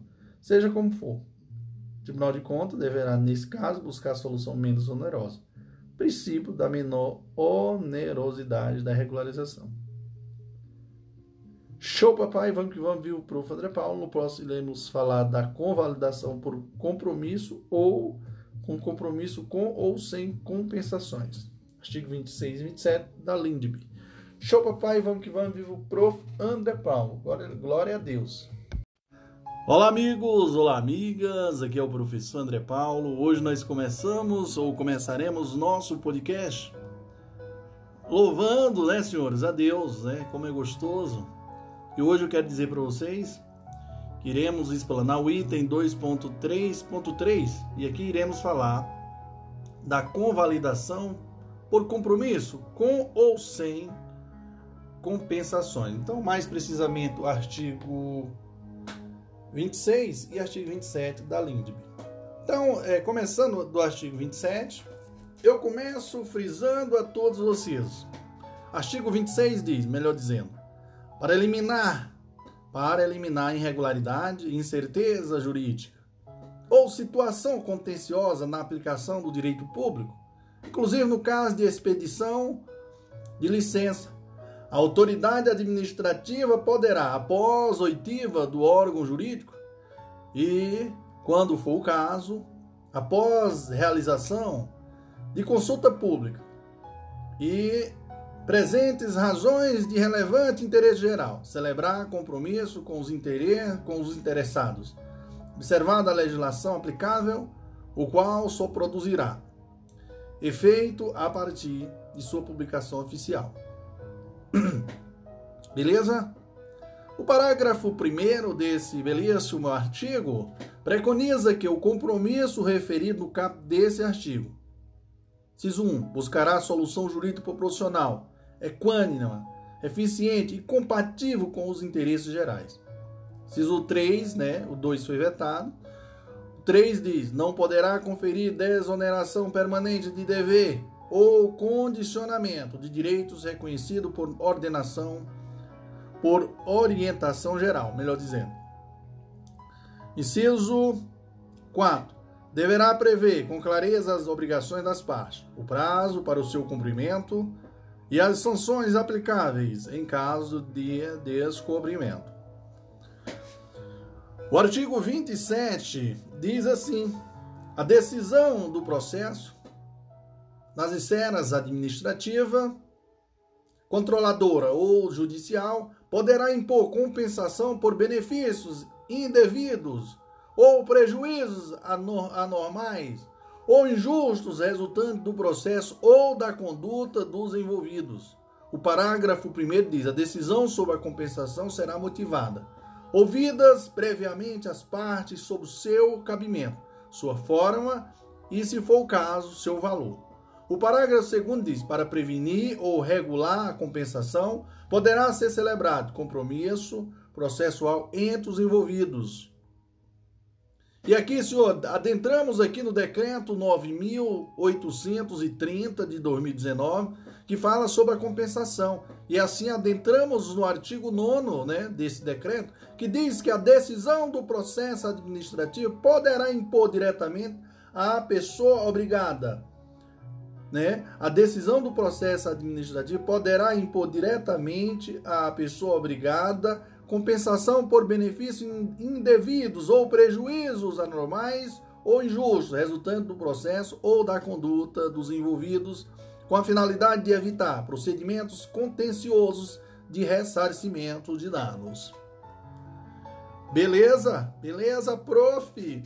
Então, no parágrafo 1 desse artigo diz o seguinte: a decisão do processo administrativo é de competência né, da autoridade pública, que poderá exigir compensação por benefícios indevidamente fluídos pelo particular, ou por prejuízos resultantes do processo ou da conduta do particular. Parágrafo 2 diz: a compensação prevista no caput será motivada na forma do disposto nos artigos 2 e 3 ou artigo 4 e será precedida de manifestação das partes obrigadas sobre seu cabimento, sua forma e, se for o caso, seu valor. Parágrafo 3 diz: a compensação poderá ser efetivada por meio do compromisso com os interessados a que se refere o artigo 10. Capítulo 3 né, das, dos instrumentos, e aqui iremos falar do, do artigo 10 e mais precisamente do compromisso. Então, o artigo 10 diz: na hipótese de autoridade entender conveniente para eliminar irregularidade, incerteza jurídica e situações contenciosas na aplicação do direito público, poderá celebrar compromisso com os interessados, observado a legislação aplicável e as seguintes condições. Inciso 1, após oitiva do órgão jurídico. Inciso 2, após realização de consulta pública, caso seja cabível. Inciso 3, presença de razões de relevante interesse geral. Inciso é, parágrafo 1 A decisão a decisão de celebrar o compromisso a que se refere o caput será motivado na forma do disposto no, no artigo 2 O parágrafo 2 diz fala sobre o compromisso, viu, pessoal? Tá? Aí ele, o compromisso, aí depois ele fala sobre os incisos. Inciso 1 diz: o compromisso buscará solução proporcional equânime, eficiente, compatível com os interesses gerais. Inciso 2. Não poderá conferir desoneração permanente de dever ou condicionamento de direitos reconhecido por orientação geral. Inciso 3. Preverá as obrigações das partes. Inciso 3 diz: proverá, aí a linha A, as obrigações das partes. A linha B, o prazo e o modo para seu cumprimento. A linha C, a forma de fiscalização quanto à sua, observ sua observância. A linha D, os fundamentos de fato e de direito. A linha E, a sua eficácia de título executivo extraordinário. E a linha F, as sanções aplicáveis em caso de descumprimento. Parágrafo 3 diz: o compromisso firmado somente produzirá efeito a partir de sua publicação Parágrafo 4 diz que o processo que subsidiar a decisão de celebrar o compromisso será instruído com, ciso 1, o parecer técnico consultivo do órgão competente para a viabilidade técnica, operacional e, quando for o caso, sobre a obrigação orçamentária financeira a ser assumida. Ciso 2 diz o parecer consultivo do órgão jurídico sobre a viabilidade jurídica do compromisso que conterá a análise da minuta proposta. Ciso 3. A minuta do compromisso, que conterá as orientações decorrentes das análises técnicas e jurídicas previstas no inciso 1 e 2. A linha, é, quer dizer, inciso 4. A cópia de outros documentos que possa auxiliar na decisão de celebrar o compromisso. Meus senhores, o parágrafo 5 preconiza que, nas hipóteses de o um compromisso depender de autorização da Advocacia Geral da União e do Ministro do Estado, nos termos do disposto do parágrafo 4 do artigo 1 ou do artigo ou no artigo 4 a da Lei 9469 de 10 de junho de julho de 1994 ou ser firmado pela Advocacia Geral da União. O processo de que trata o parágrafo 3 será acompanhado de manifestação de interesse da autoridade máxima, do órgão ou da entidade da administração pública na celebração né, do compromisso. O parágrafo 6 diz que, na hipótese de que trata o parágrafo 5, a decisão final quanto à celebração do compromisso será do advogado-geral da União nos termos dispostos no parágrafo único do, do, único do artigo 4 A da Lei 9.469 de 1997. Termo de ajustamento de registro. Aqui nós vamos ter aqui o artigo 11 que diz assim: poderá ser celebrado termo de ajustamento de gestão entre os agentes públicos e os órgãos de controle interno da administração pública com a finalidade de corrigir falhas apontadas em ações de controle, aprimorar procedimento, assegurar a continuidade da execução do objeto, sempre que possível, garantir o atendimento do interesse geral. Parágrafo 1 diz: a decisão de celebrar o termo de ajustamento de gestão será motivada na forma do disposto no artigo 2. O, o parágrafo 2 diz: não será celebrado termo de ajustamento de gestão na hipótese de ocorrência de dano ao erário praticado por agentes públicos que agirem com dolo ou erro grosseiro. Parágrafo 3 diz: a assinatura do termo de ajustamento de gestão será comunicada ao órgão central do sistema de controle interno. Meus senhores e senhoras, o artigo 26 e 27 da LINDB materializa o que se chama de administração consensual ou dialógica. Trata-se do que chamamos de uma convalidação de atos irregulares por meio de compromisso com ou sem compensações. Então, de um lado, o artigo 26 da LIME prevê a figura né, do compromisso, havendo uma situação fática irregular, ou cuja regularidade seja objeto de controvérsia ou de, de dúvida jurídica. A administração pública poderá afirmar um compromisso com os particulares interessados com o objetivo de regularizar a situação. Assim preconiza o artigo 26 da LINDB. E esse compromisso deve, deve ser precedido de oitiva do órgão jurídico e, se for o caso, de audiência pública. Beleza? O artigo 26 da LINDB não é detalhista acerca dos limites desse compromisso, mas ao menos deixa claro que a administração pública não poderá exonerar permanentemente o particular de cumprir deveres reconhecidos por orientação geral, ou seja, pela interpretação dominante da legislação. Fica, porém, implícito que a administração pública poderá, nesse termo, de compromisso admitir essa exoneração de modo temporário e também poderá renunciar a direitos a respeito dos quais inexista clareza interpretativa, tudo em troca de benefícios de ordem pública, em princípio. O agente público terá liberdade para barganhar a regularidade da situação fática, buscando o interesse público.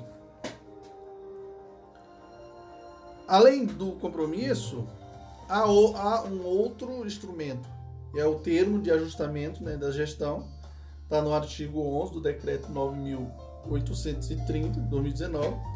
Este é para ser celebrado entre agentes públicos e o órgão de controle interno para corrigir falhas apontada pelo órgão de controle. É vedado celebrar esse termo quando tiver, pessoal, ocorrido dano ao erário por agentes públicos com dolo ou erro grosseiro. Então, do outro lado, o artigo 27 também da linha de B autoriza a administração pública a impor compensações em razão de benefícios auferidos ou de prejuízos causados por quem estava em situação irregular.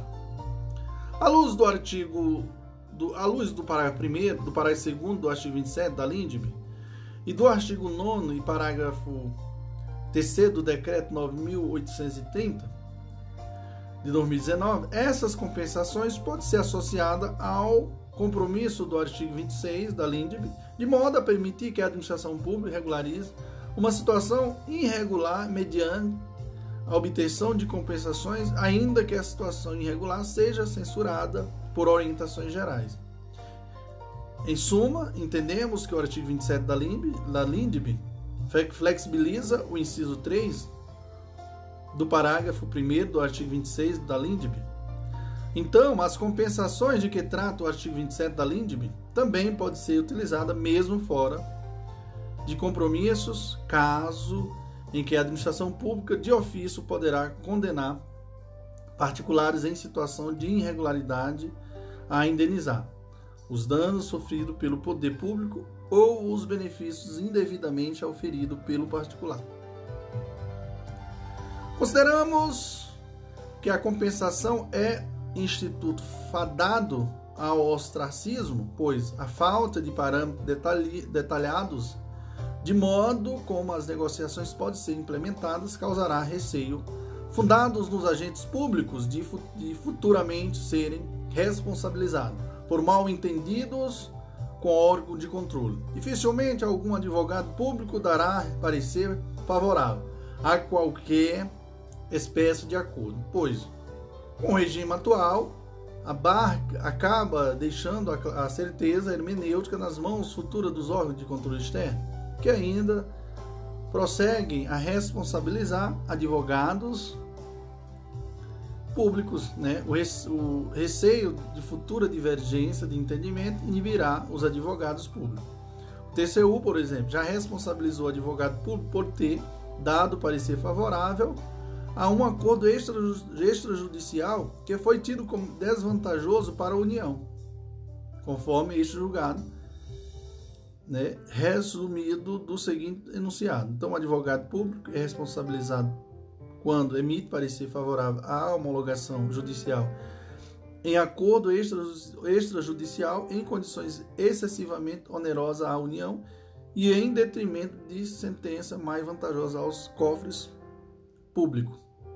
Então fica ligado, senhores. Show papai, vamos que vamos, viva o prof. André Paulo. Glória a Deus. Olá amigos, olá amigas, aqui é o professor André Paulo. Hoje nós estamos aqui para explanar né, o item 2.4 e aqui nós iremos falar sobre a invalidade referencial, né? Mais precisamente do artigo 24 da LINDB e o artigo 5 né, do decreto número 9.830 de 2019. Beleza? Então, meus senhores e senhoras, lembrando que o artigo 24 da LINDB fala o seguinte: a revisão é, nas esferas administrativa, controladora ou judicial, quanto à validade do ato, contrato, ajuste, processo ou norma administrativa cuja produção já se já se houver completado, levará em conta as orientações gerais né, da época, sendo vedado que, com base em mudanças posteriores de orientação geral, se declarem inválidas situações plenamente constituídas. Parágrafo único diz: consideram-se orientações gerais as interpretações e especificações contidas em atos públicos de caráter geral ou em jurisprudência judicial ou administrativa majoritária. E ainda, e ainda as adotadas por prática administrativa reiterada e de amplo conhecimento público. Beleza? Decreto, agora falando do decreto 9830 de 2019, que fala sobre a revisão quanto à validade por mudança de orientação geral. Então, o artigo 5 diz que a decisão que determinar a revisão quanto à validade de atos, contratos, ajustes, processo ou normas administrativas cuja produção de efeitos esteja em curso ou, ou que tenha sido concluída, né, levará em consideração as orientações gerais da época. O parágrafo 1 diz que é vedado declarar inválida situação plenamente constituída devida, devido à mudança posterior de orientação geral Parágrafo 2 diz: o disposto no, no parágrafo 1 diz não exclui a possibilidade de, de de efeitos futuros de relação em curso. Parágrafo 3 diz: para fim de disposto nesse artigo, considera-se orientações gerais, as interpretações, as especificações contidas em atos públicos de caráter geral ou em jurisprudência judicial ou administrativa majoritária e as adotadas por prática administrativa reiterada e de amplo conhecimento público. Parágrafo 4 diz que a decisão a que se refere o capto será motivada na forma do disposto nos artigos 2 e artigo 3 e 4. Beleza? Então, meus queridos, hóspede do artigo 24 da LINDB, a invalidade referencial estabelece que a análise da invalidade de um ato administrativo deve levar em conta as orientações gerais que preponderavam à época do ato, salvo se o ato ainda não tiver sido concretizado. As orientações, senhores, são as interpretações razoáveis que vigoravam na época, conforme a doutrina, os, os precedentes judiciais ou, ou administrativos, os manuais, as cartilhas e até mesmo a prática administrativa reiterada e notória dos órgãos públicos.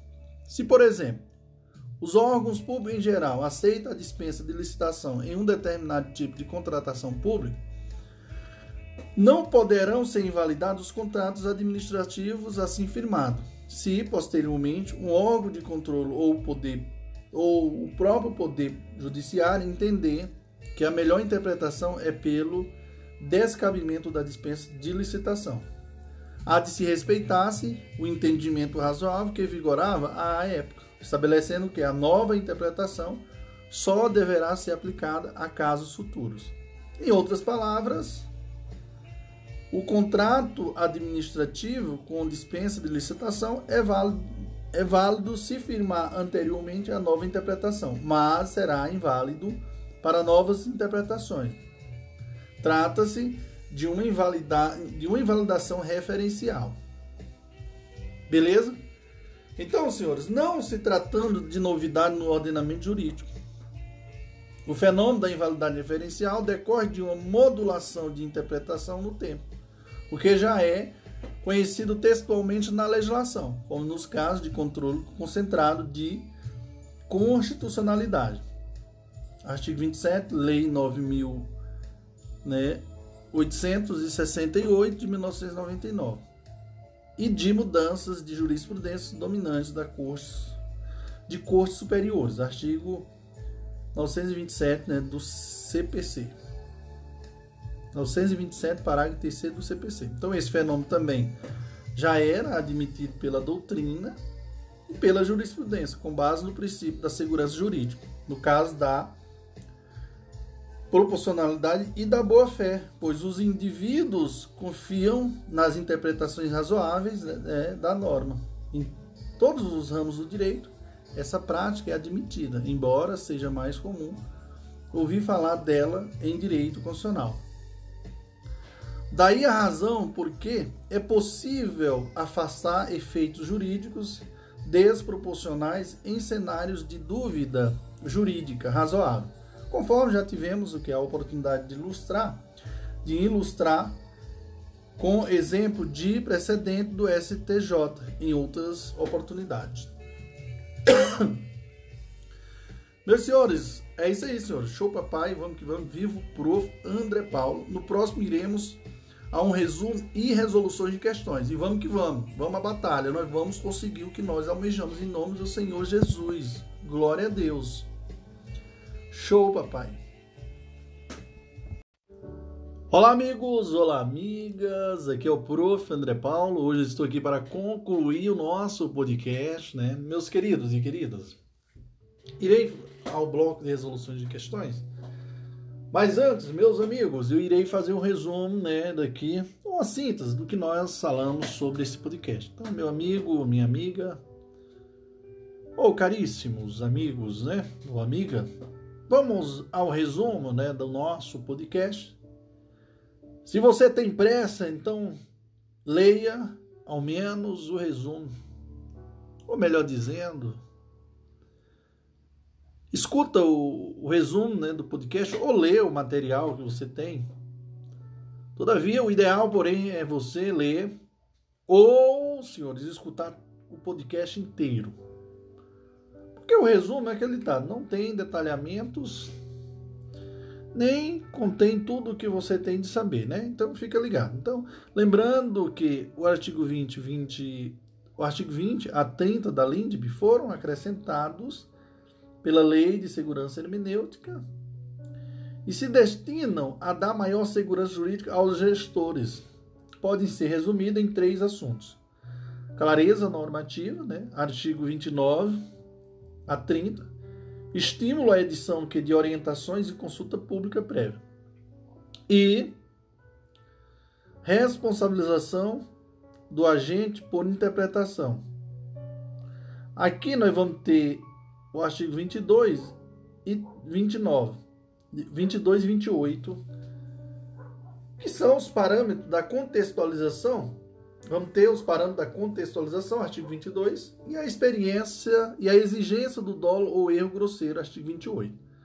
Então, lembrando que o, a invalidade do ato administrativo, nós vamos ter o princípio da motivação concreta, artigo 21 e 22, no artigo 20, 22 e capto. Regime de transição, artigo 21, parágrafo único e 23. Irregularidade, sem pronúncia de nulidade, artigo 21, parágrafo único. Administração consensual ou, dia, ou dialógica envolvendo convalidação por compromisso, com ou sem compensação, artigo 26 e 29. Invalidade referencial, artigo 24. Beleza? Então, meus queridos e queridas, fica ligado, tá? Em seguida, iremos ao bloco de questões comentada. O professor não deixa rasto, viu? O negócio é sério. Caba é macho, caba da peste mesmo, lá do Nordeste. Adoro falar isso, né? Principalmente aqui em Curitiba, né? Tudo que se fala, às vezes o pessoal interpreta como se fosse machista, né? Mas vamos lá, galerinha. Show, papai. Vamos que vamos. Olá, amigos, olá, amigas. Aqui é o prof. André Paulo. Agora sim, senhores, nós iremos adentrar no nosso primeiro bloco de resoluções de questões. Iremos comentar todo, toda essa parte, né? Né, do artigo 20 ao 30, a 30 da, da, Lind, da LINDB e o decreto 9.830 de 2019, que fala sobre a segurança hermenêutica, tá? primeira questão sobre a temática preconiza que, nas decisões emanadas, emanadas das esferas administrativas, judicial e controladora, é, controladora, valores abstratos podem ser utilizados desde que, em tais decisões, sejam consideradas as consequências práticas de sua utilização no caso concreto. É o artigo 20 da LINDB, que estabelece o princípio da motivação concreta. Veja o dispositivo. Bom, tá certo, pessoal? Estabelece o princípio da motivação concreta, o artigo 20. Bom, o artigo 20 diz assim: nas esferas administrativa, controladora e judicial, não se decidirá com base em valores jurídicos abstratos, sem que sejam considerados as consequências práticas da decisão. Parágrafo único diz: a motivação demonstrará a necessidade e adequação da medida imposta ou da invalidação do ato, contrato, ajuste, processo ou norma administrativa, inclusive, em face das possíveis das possíveis alternativas. Então, veja só que a alternativa está correta, né, sobre o, os artigos 20 a 30 da LINDB, reportam-nos a texto nosso, que detalha o assunto. A segurança hermenêutica nos, nos vários ramos do direito e nos cartórios extrajudiciais. Repercussões da LINDB após, lei, após a lei número 3.655 de 2018. Não é verdade? Então fica ligado, senhores, porque são questões aí, senhores, espetacular. Beleza? Próxima questão aqui, a segunda questão diz assim: um dos temas mais debatidos da administração pública atual é o, o do controle. Particularmente é interessante o impacto nesse tema, que a nova redação da Lei de Introdução às Normas do Direito Brasileiro promoveu sobre o assunto. Julgo item. A intenção formalmente declarada da, re, da recente modificação da LINDB foi propiciar mais eficiência à atividade de controle, ainda que reduzindo o, o espectro da segurança jurídica incidente. Pessoal, essa questão está errada, porque o objetivo foi, sobretudo, dar maior segurança ao gestor, que antes da nova lei, né, da lei número 3665, 3655 de 2018, que, acrescent, que acresceu aos artigos 20 a 30 da LINDE, era sujeita a constrangimento causado pelo órgão de controle. A propósito, ensina o professor Flávio Tartucci, que diz assim: como bem pondera Carlos Eduardo Elias de Oliveiras, Elias de Oliveiras, professor de Direito Civil e assessor jurídico do Senado Federal, tem que é, que tem participado ativamente da elaboração de várias normas recentes. Então, o diploma que surge poderá ser é, batizado de Lei da Segurança Hermenêutica na Administração Pública, pois seu objetivo foi, em síntese, implantar um ambiente de menor instabilidade interpretativa para os, para os agentes públicos e para os atos administrativos, quais sambam nas asas vacilantes das surpresas provocadas pela superveniência e interpretações jurídicas advindas especialmente de órgão de controle. Beleza, então veja aí, prof, glória a Deus, que emoção. Próxima questão aí diz assim: ó, um dos temas mais debatidos da administração pública atual é o controle. Particularmente é interessante é, o impacto desse tema, que é a nova redação da Lei de Introdução às Normas do Direito Brasileiro, LINDB, né, promoveu sobre o assunto julgo item. A nova redação aplica-se à esfera administrativa e controladora, não incidindo sobre a esfera judicial não incidindo sobre a esfera judicial? Pessoal, tá errado, é errado. Veja o anunciado aqui da questão. Glória a Deus. Vamos lá. Primeiro, eu estou dizendo que está errado isso aí, porque incide, né? Vale também para a esfera judicial. Como eu falei, incide sim sobre a esfera judicial. Veja, por exemplo, o artigo 21, 22, 23 e 24 da LINDB. Vamos lá. Vamos lá, leitura desse artigo. Vamos lá, prof. Vamos. O artigo 20 diz assim: nas esferas administrativa, controladora e judicial, não se decidirá com base em valores jurídicos abstratos, sem que sejam consideradas as consequências práticas da decisão. O parágrafo único diz: a motivação demonstrará a necessidade e a adequação da medida imposta ou da invalidação de ato, contrato, ajuste, processo ou norma, ou norma administrativa, inclusive em face das possíveis, possíveis alternativas. Artigo 21. A decisão que, nas esferas administrativas, controladora ou judicial, decretar a invalidação do ato contrato, ajuste, processo ou norma administrativa deverá indicar de modo expresso suas consequências jurídicas e administrativas. Parágrafo único diz que a decisão a que se refere o capto desse artigo deverá, quando for o caso, indicar as condições para que a regularização ocorra de modo proporcional e equânime e sem prejuízo aos interesses gerais, não se podendo impor aos sujeitos atingidos ônus ou perdas que, em função das peculiaridades do caso, seja anormais ou excessivos.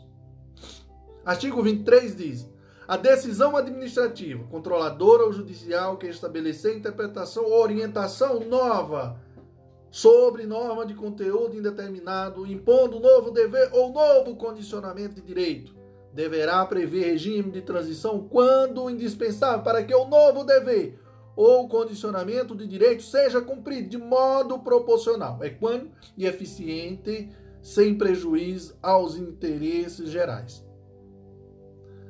O artigo 24 diz, que glória, que benção, Senhor, diz assim, a revisão das esferas administrativa, controladora ou judicial, quanto à validade do ato, de ato, contrato, ajuste, processo ou norma administrativa, cuja produção já se houver completada, haverá em conta as orientações gerais da época, sendo vedado que, com base em mudança posterior de orientação geral, se declarem inválidas situações plenamente constituídas. O parágrafo único Preconiza que consideram-se orientações gerais as interpretações e especificações contidas em atos públicos de caráter geral ou em jurisprudência judicial ou administrativa majoritária, e ainda as adotadas por prática administrativa reiterada e de amplo conhecimento público.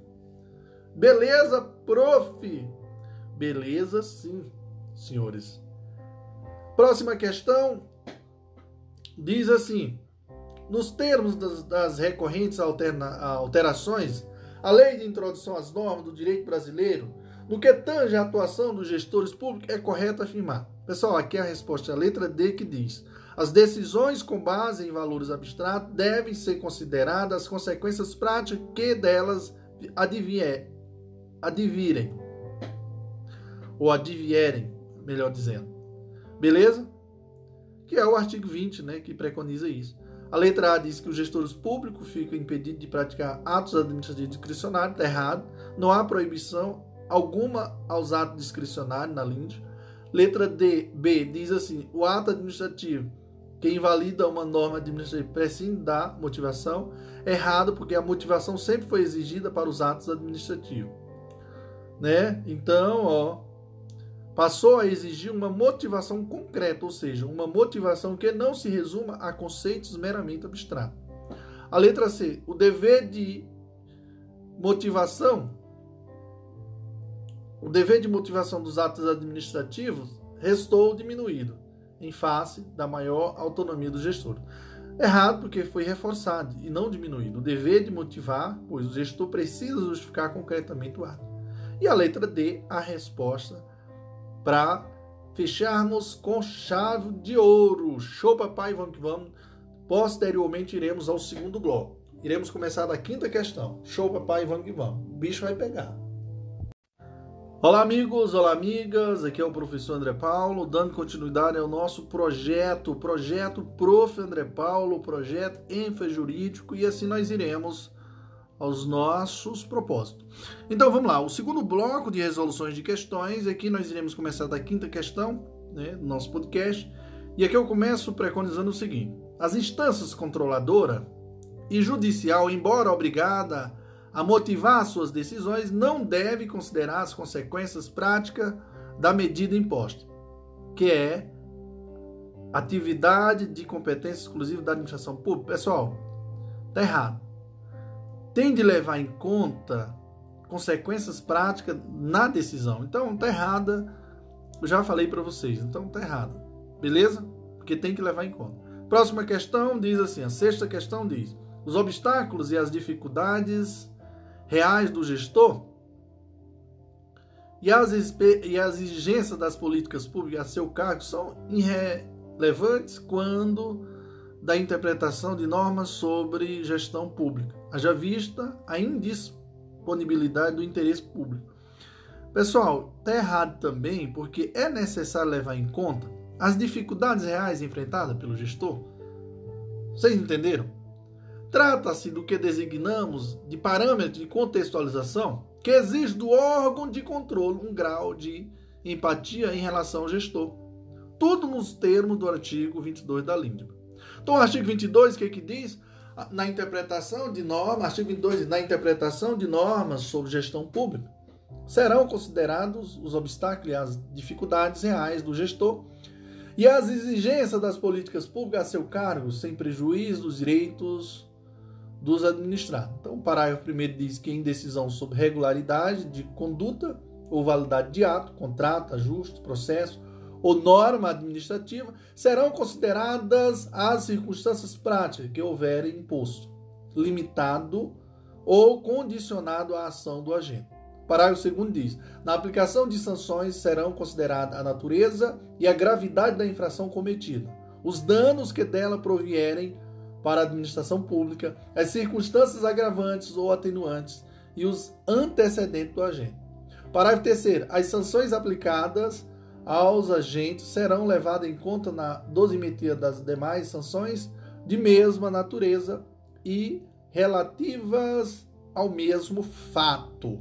Show, papai, isso aí. Muita disposição, senhores. Prof é assim. Loucura em pessoa. Então vamos lá. É, a próxima questão diz assim: ó, a sétima questão diz: Segundo recente, recente alteração da Lei de Introdução às Normas de Direito Brasileiro, na interpretação de normas sobre gestão pública, serão considerados os obstáculos e as dificuldades reais do gestor e as exigências das políticas públicas a seu cargo, sem prejuízo dos direitos dos administrados. Nesse sentido, na aplicação de sanções, serão. Pessoal, a resposta é a letra C que diz, ó, Serão consideradas a natureza e a gravidade da infração eh, cometida, os danos que dela provierem para a administração pública, as circunstâncias agravantes ou atenuantes e os antecedentes do agente. Então a letra C é a resposta. A letra A está dizendo assim: desconsiderar, desconsideradas outras sanções aplicáveis ao agente. Errado, porque é o contrário, pois é, se o objetivo é evitar bis in inde, né? Letra B. Consideradas as naturezas da infração cometida, os danos que dela provieram para a administração pública, bem como as circunstâncias pessoais do agente. Errado porque o texto não fala de circunstâncias pessoais, e sim de circunstâncias agravantes e atenuantes, além de falar também em antecedentes do agente. Então fica ligado, senhores. Show, papai. A letra C é a resposta correta, como eu falei para vocês. Considerada as natureza e a gravidade da infração cometida, os danos que dela provierem para a administração pública, as circunstâncias agravantes ou atenuantes e os antecedentes do agente. Letra D está errada porque levada em conta a dosimetria das sanções, outras sanções administrativas, outrora aplicada ao autor, analisando como antecedente. Pessoal, está errado essa letra D só as sanções, só sanções da mesma natureza e relativa ao mesmo fato, e não qualquer sanção administrativa. Então tá errado, então fica ligado. Então a resposta é a letra C. Próxima questão diz assim: o agente público em nível federal, estadual, federal, é, federal, estadual ou municipal, no caso de suas atribuições estabelecidas em regime jurídico próprio, responderá pessoalmente por suas decisões ou opiniões técnicas em caso de imprudência, negligência, imperícia ou erro grosseiro. Só dolo ou erro grosseiro conforme o artigo 28 da LINDRO. Artigo 28 diz: E aí, pessoal? Só dolo? Tá errado, senhores. Então, veja só, o agente público nível federal, estadual e municipal, no uso de suas atribuições estabelecidas em regime jurídico próprio, responderá pessoalmente por suas decisões ou opiniões técnicas em caso de imprudência, negligência, imperícia ou erro grosseiro. E aí? Só dolo ou erro grosseiro, viu, pessoal? Tá bom? Só erro, só dolo ou erro grosseiro, conforme o artigo 28. Então fica ligado, tá errada a questão. O agente público responderá pessoalmente por suas decisões ou opiniões técnicas em caso de dolo ou erro grosseiro. Tá ligado? Fica esperto, jovens. A, é, questão no, é, a nona questão diz assim: ó, embora a segurança jurídica seja uma preocupação da norma, as respostas a consultas emitidas não terão caráter vinculante em relação ao órgão ou à entidade a que se destinam, mas sim informativo. Há caráter vinculante? Está errado, né, pessoal? Está errado, porque há caráter vinculante ao órgão ou entidade destinatária até revisão. Ele está dizendo que não terão caráter vinculante, mas há caráter vinculante ao órgão ou ente destinatário até revisão, conforme o artigo 30 da LINDE. O que, que diz o artigo 30? Então veja só, pessoal, a nona está errada. O artigo 30 diz: as autoridades públicas devem atuar para aumentar a segurança jurídica na aplicação das normas, inclusive por meio de regulamentos, súmulas administrativas e respostas a consultas. Parágrafo único diz: os instrumentos previstos no caput desse artigo terão caráter vinculante em relação aos órgãos ou entidade a que se destina até ulterior revisão. Então fica ligado, glória a Deus. Próxima questão diz assim: a décima questão diz, né? A edição de atos normativos por autoridade administrativa, salvos de, mer de mera organização interna, poderá ser precedida de consulta pública para manifestação de interessados, tá certo? é o artigo 29 né, da LINDB, que diz em qualquer órgão ou poder a edição de atos normativos por autoridade administrativa, salvo ou em qualquer órgão ou poder, a edição de atos normativos por autoridade administrativa, salvos de mera organização interna, poderá ser precedida de consulta pública para manifestação de interessados, preferencialmente por meio eletrônico, a qual será considerada a, na decisão. Parágrafo 1 diz assim: a convocação conterá a minuta do ato normativo e fixará o prazo e demais condições eh, da consulta pública, observadas normas legais e regulamentar, regulamentares específicas, se houver. Beleza, prof. Corretíssima questão, né? Próxima questão diz assim: a décima primeira questão diz: em qualquer órgão ou poder, a edição de atos normativos por autoridade administrativa, salvos de mera organização interna, deverá ser precedida de consulta pública para manifestação de interessados, preferencialmente por meio presencial, podendo ser substituída pela via eletrônica desde que justificadamente. Está errado, pessoal, porque esta que está equivocado por dois motivos. Primeiro, senhores, essa questão. Primeiro, a preferência é pelo meio eletrônico e não, pre, não presencial. A preferência é pelo meio eletrônico e não presencial. Por, ó, vamos só ler aqui a questão aqui de novo, pessoal, porque eu li muito rápido, né? Prof está muito doidão. Ó, em qualquer órgão ou poder, a edição de atos normativos por autoridade administrativa, salvos de mera organização interna, deverá ser precedido de consulta pública para manifestação de, de interessados, preferencialmente por meio pessoal, presencial, ó, pessoal. Tá errado porque, como eu falei, preferencialmente por meio eletrônico e não presencial, podendo ser substituído pela via eletrônica desde que justificadamente. Vocês entenderem aí, pessoal, o erro? Primeiro, a preferência é por meio eletrônico Segundo, a consulta pública poderá, poderá e não deverá, poderá e não deverá ser precedida de consulta pública. Poderá, tá? Então é facultativo e não deverá. Trata-se do artigo 29 da lei. Então já falei para vocês. Próxima questão diz assim, ó: No âmbito de um processo administrativo, determinado secretário decidiu editar um ato normativo que afeta diretamente usuários dos serviços prestados pelo poder público. Diante disso, submeteu a proposta de ato normativo à consulta pública. A convocação dessa consulta, que continha a minuta do ato normativo, disponibilizou a motivação do ato e fixou o prazo e as demais condições para a manifestação dos interessados. Acerca dessa situação hipotética, assinala a opção correta, considerando os termos da lei de introdução às normas do direito brasileiro.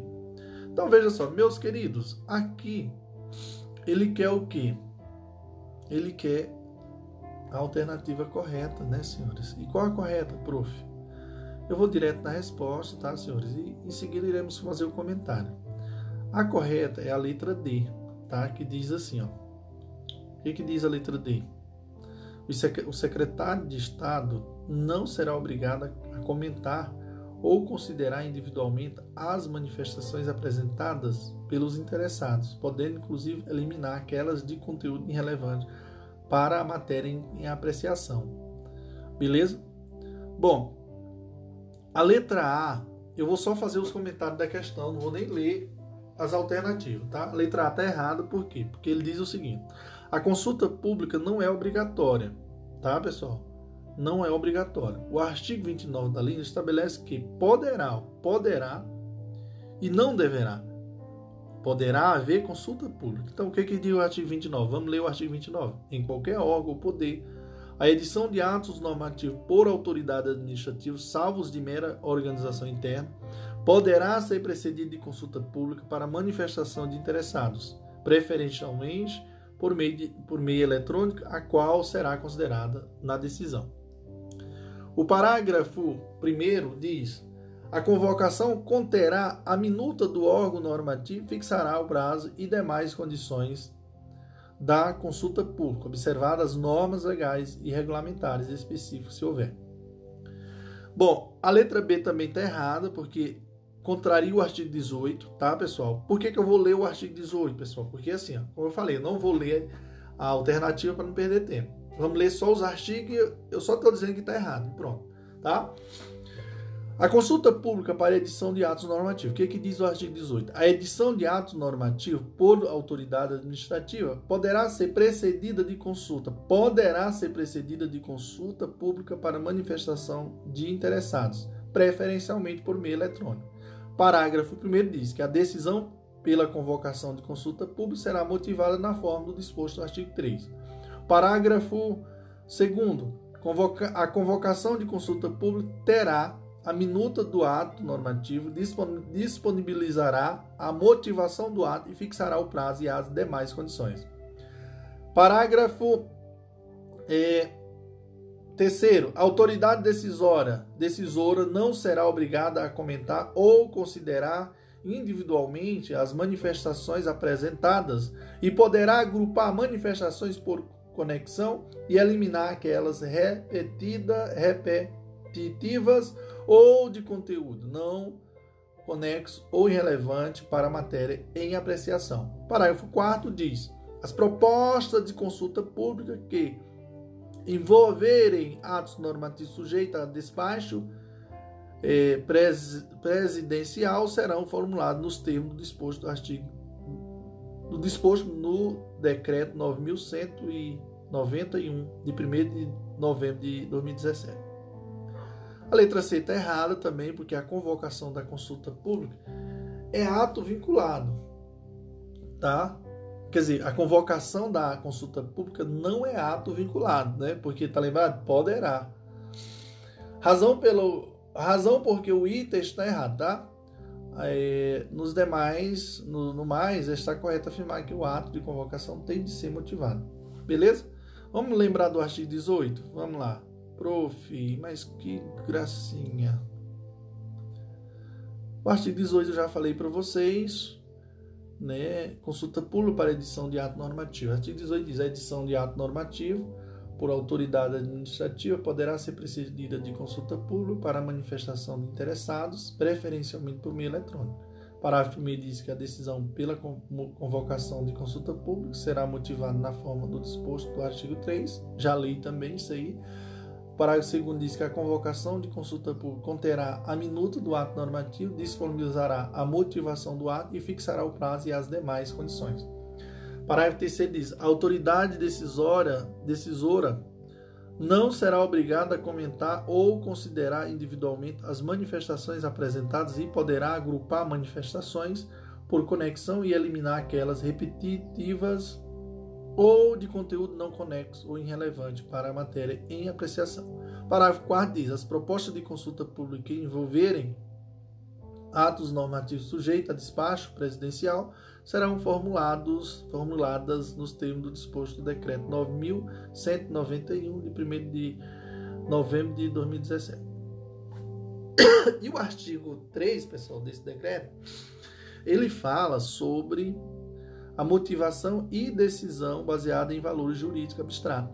O artigo 3 diz: a decisão que se basear exclusivamente em valores jurídicos abstratos observará o disposto no artigo 2 e as consequências práticas da decisão. Parágrafo 1 diz: para fins do disposto nesse decreto, consideram-se valores jurídicos abstratos aqueles previstos em norma jurídica com alto grau de indeterminação e abstração. Segundo, parágrafo segundo diz: na indicação das consequências práticas, na indicação das consequências práticas da decisão, o decisor apresentará apenas aquelas consequências práticas que, no exercício diligente de sua atuação, consiga vislumbrar diante dos fatos e fundamentados de matérias e fundament... fatos e fundamentos de, de mérito e jurídico. Então, veja só isso, senhores, que é bem importante. O parágrafo terceiro diz: a motivação demonstrará a necessidade e a adequação da medida imposta, inclusive, consideradas as possíveis alternativas e observados os critérios de adequação, proporcionalidade e razoabilidade. Como eu falei para vocês, a D é a resposta, que é o comentário do artigo 18, parágrafo 3 Então não vou nem fazer essa releitura, porque senão vai ficar muito repetitivo.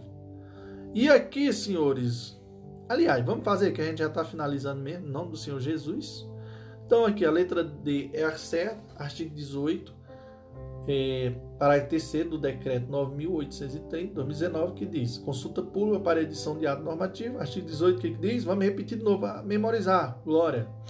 A edição de atos normativos por autoridade administrativa poderá ser precedida de consulta pública para manifestação de interessados, preferencialmente por meio eletrônico. Parágrafo 1 diz: a decisão pela convocação de consulta pública será motivada na forma do disposto do artigo 3 é, segundo, a convocação de consulta pública conterá a minuta do ato normativo, disponibilizará a motivação do ato e fixará o prazo e as demais condições. Parágrafo 3 diz: a autoridade decisória não será obrigada a comentar ou, ou considerar individualmente as manifestações apresentadas e poderá agrupar manifestações por conexão e eliminar aquelas repetitivas ou de conteúdo não conexo ou irrelevante para a matéria em apreciação. Parágrafo 4 diz: as propostas de consulta pública que envolverem atos normativos sujeitos a despacho presidencial presidencial serão formulados nos termos do artigo nos termos do disposto do decreto 9191 de 1 de novembro de 2017.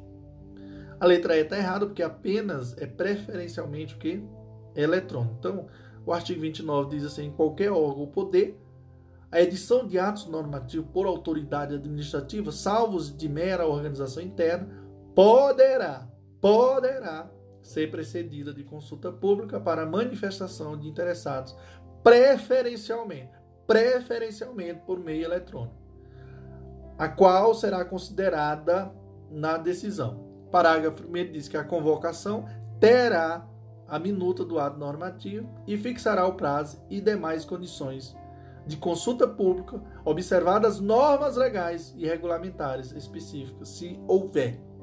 Show, papai! Glória a Deus! Prof. André Paulo finaliza aí com chave de ouro. Não esqueça de compartilhar esse material, não esqueça de divulgar, porque é muito gostoso agregar na vida do próximo. Show, papai, e glória a Deus.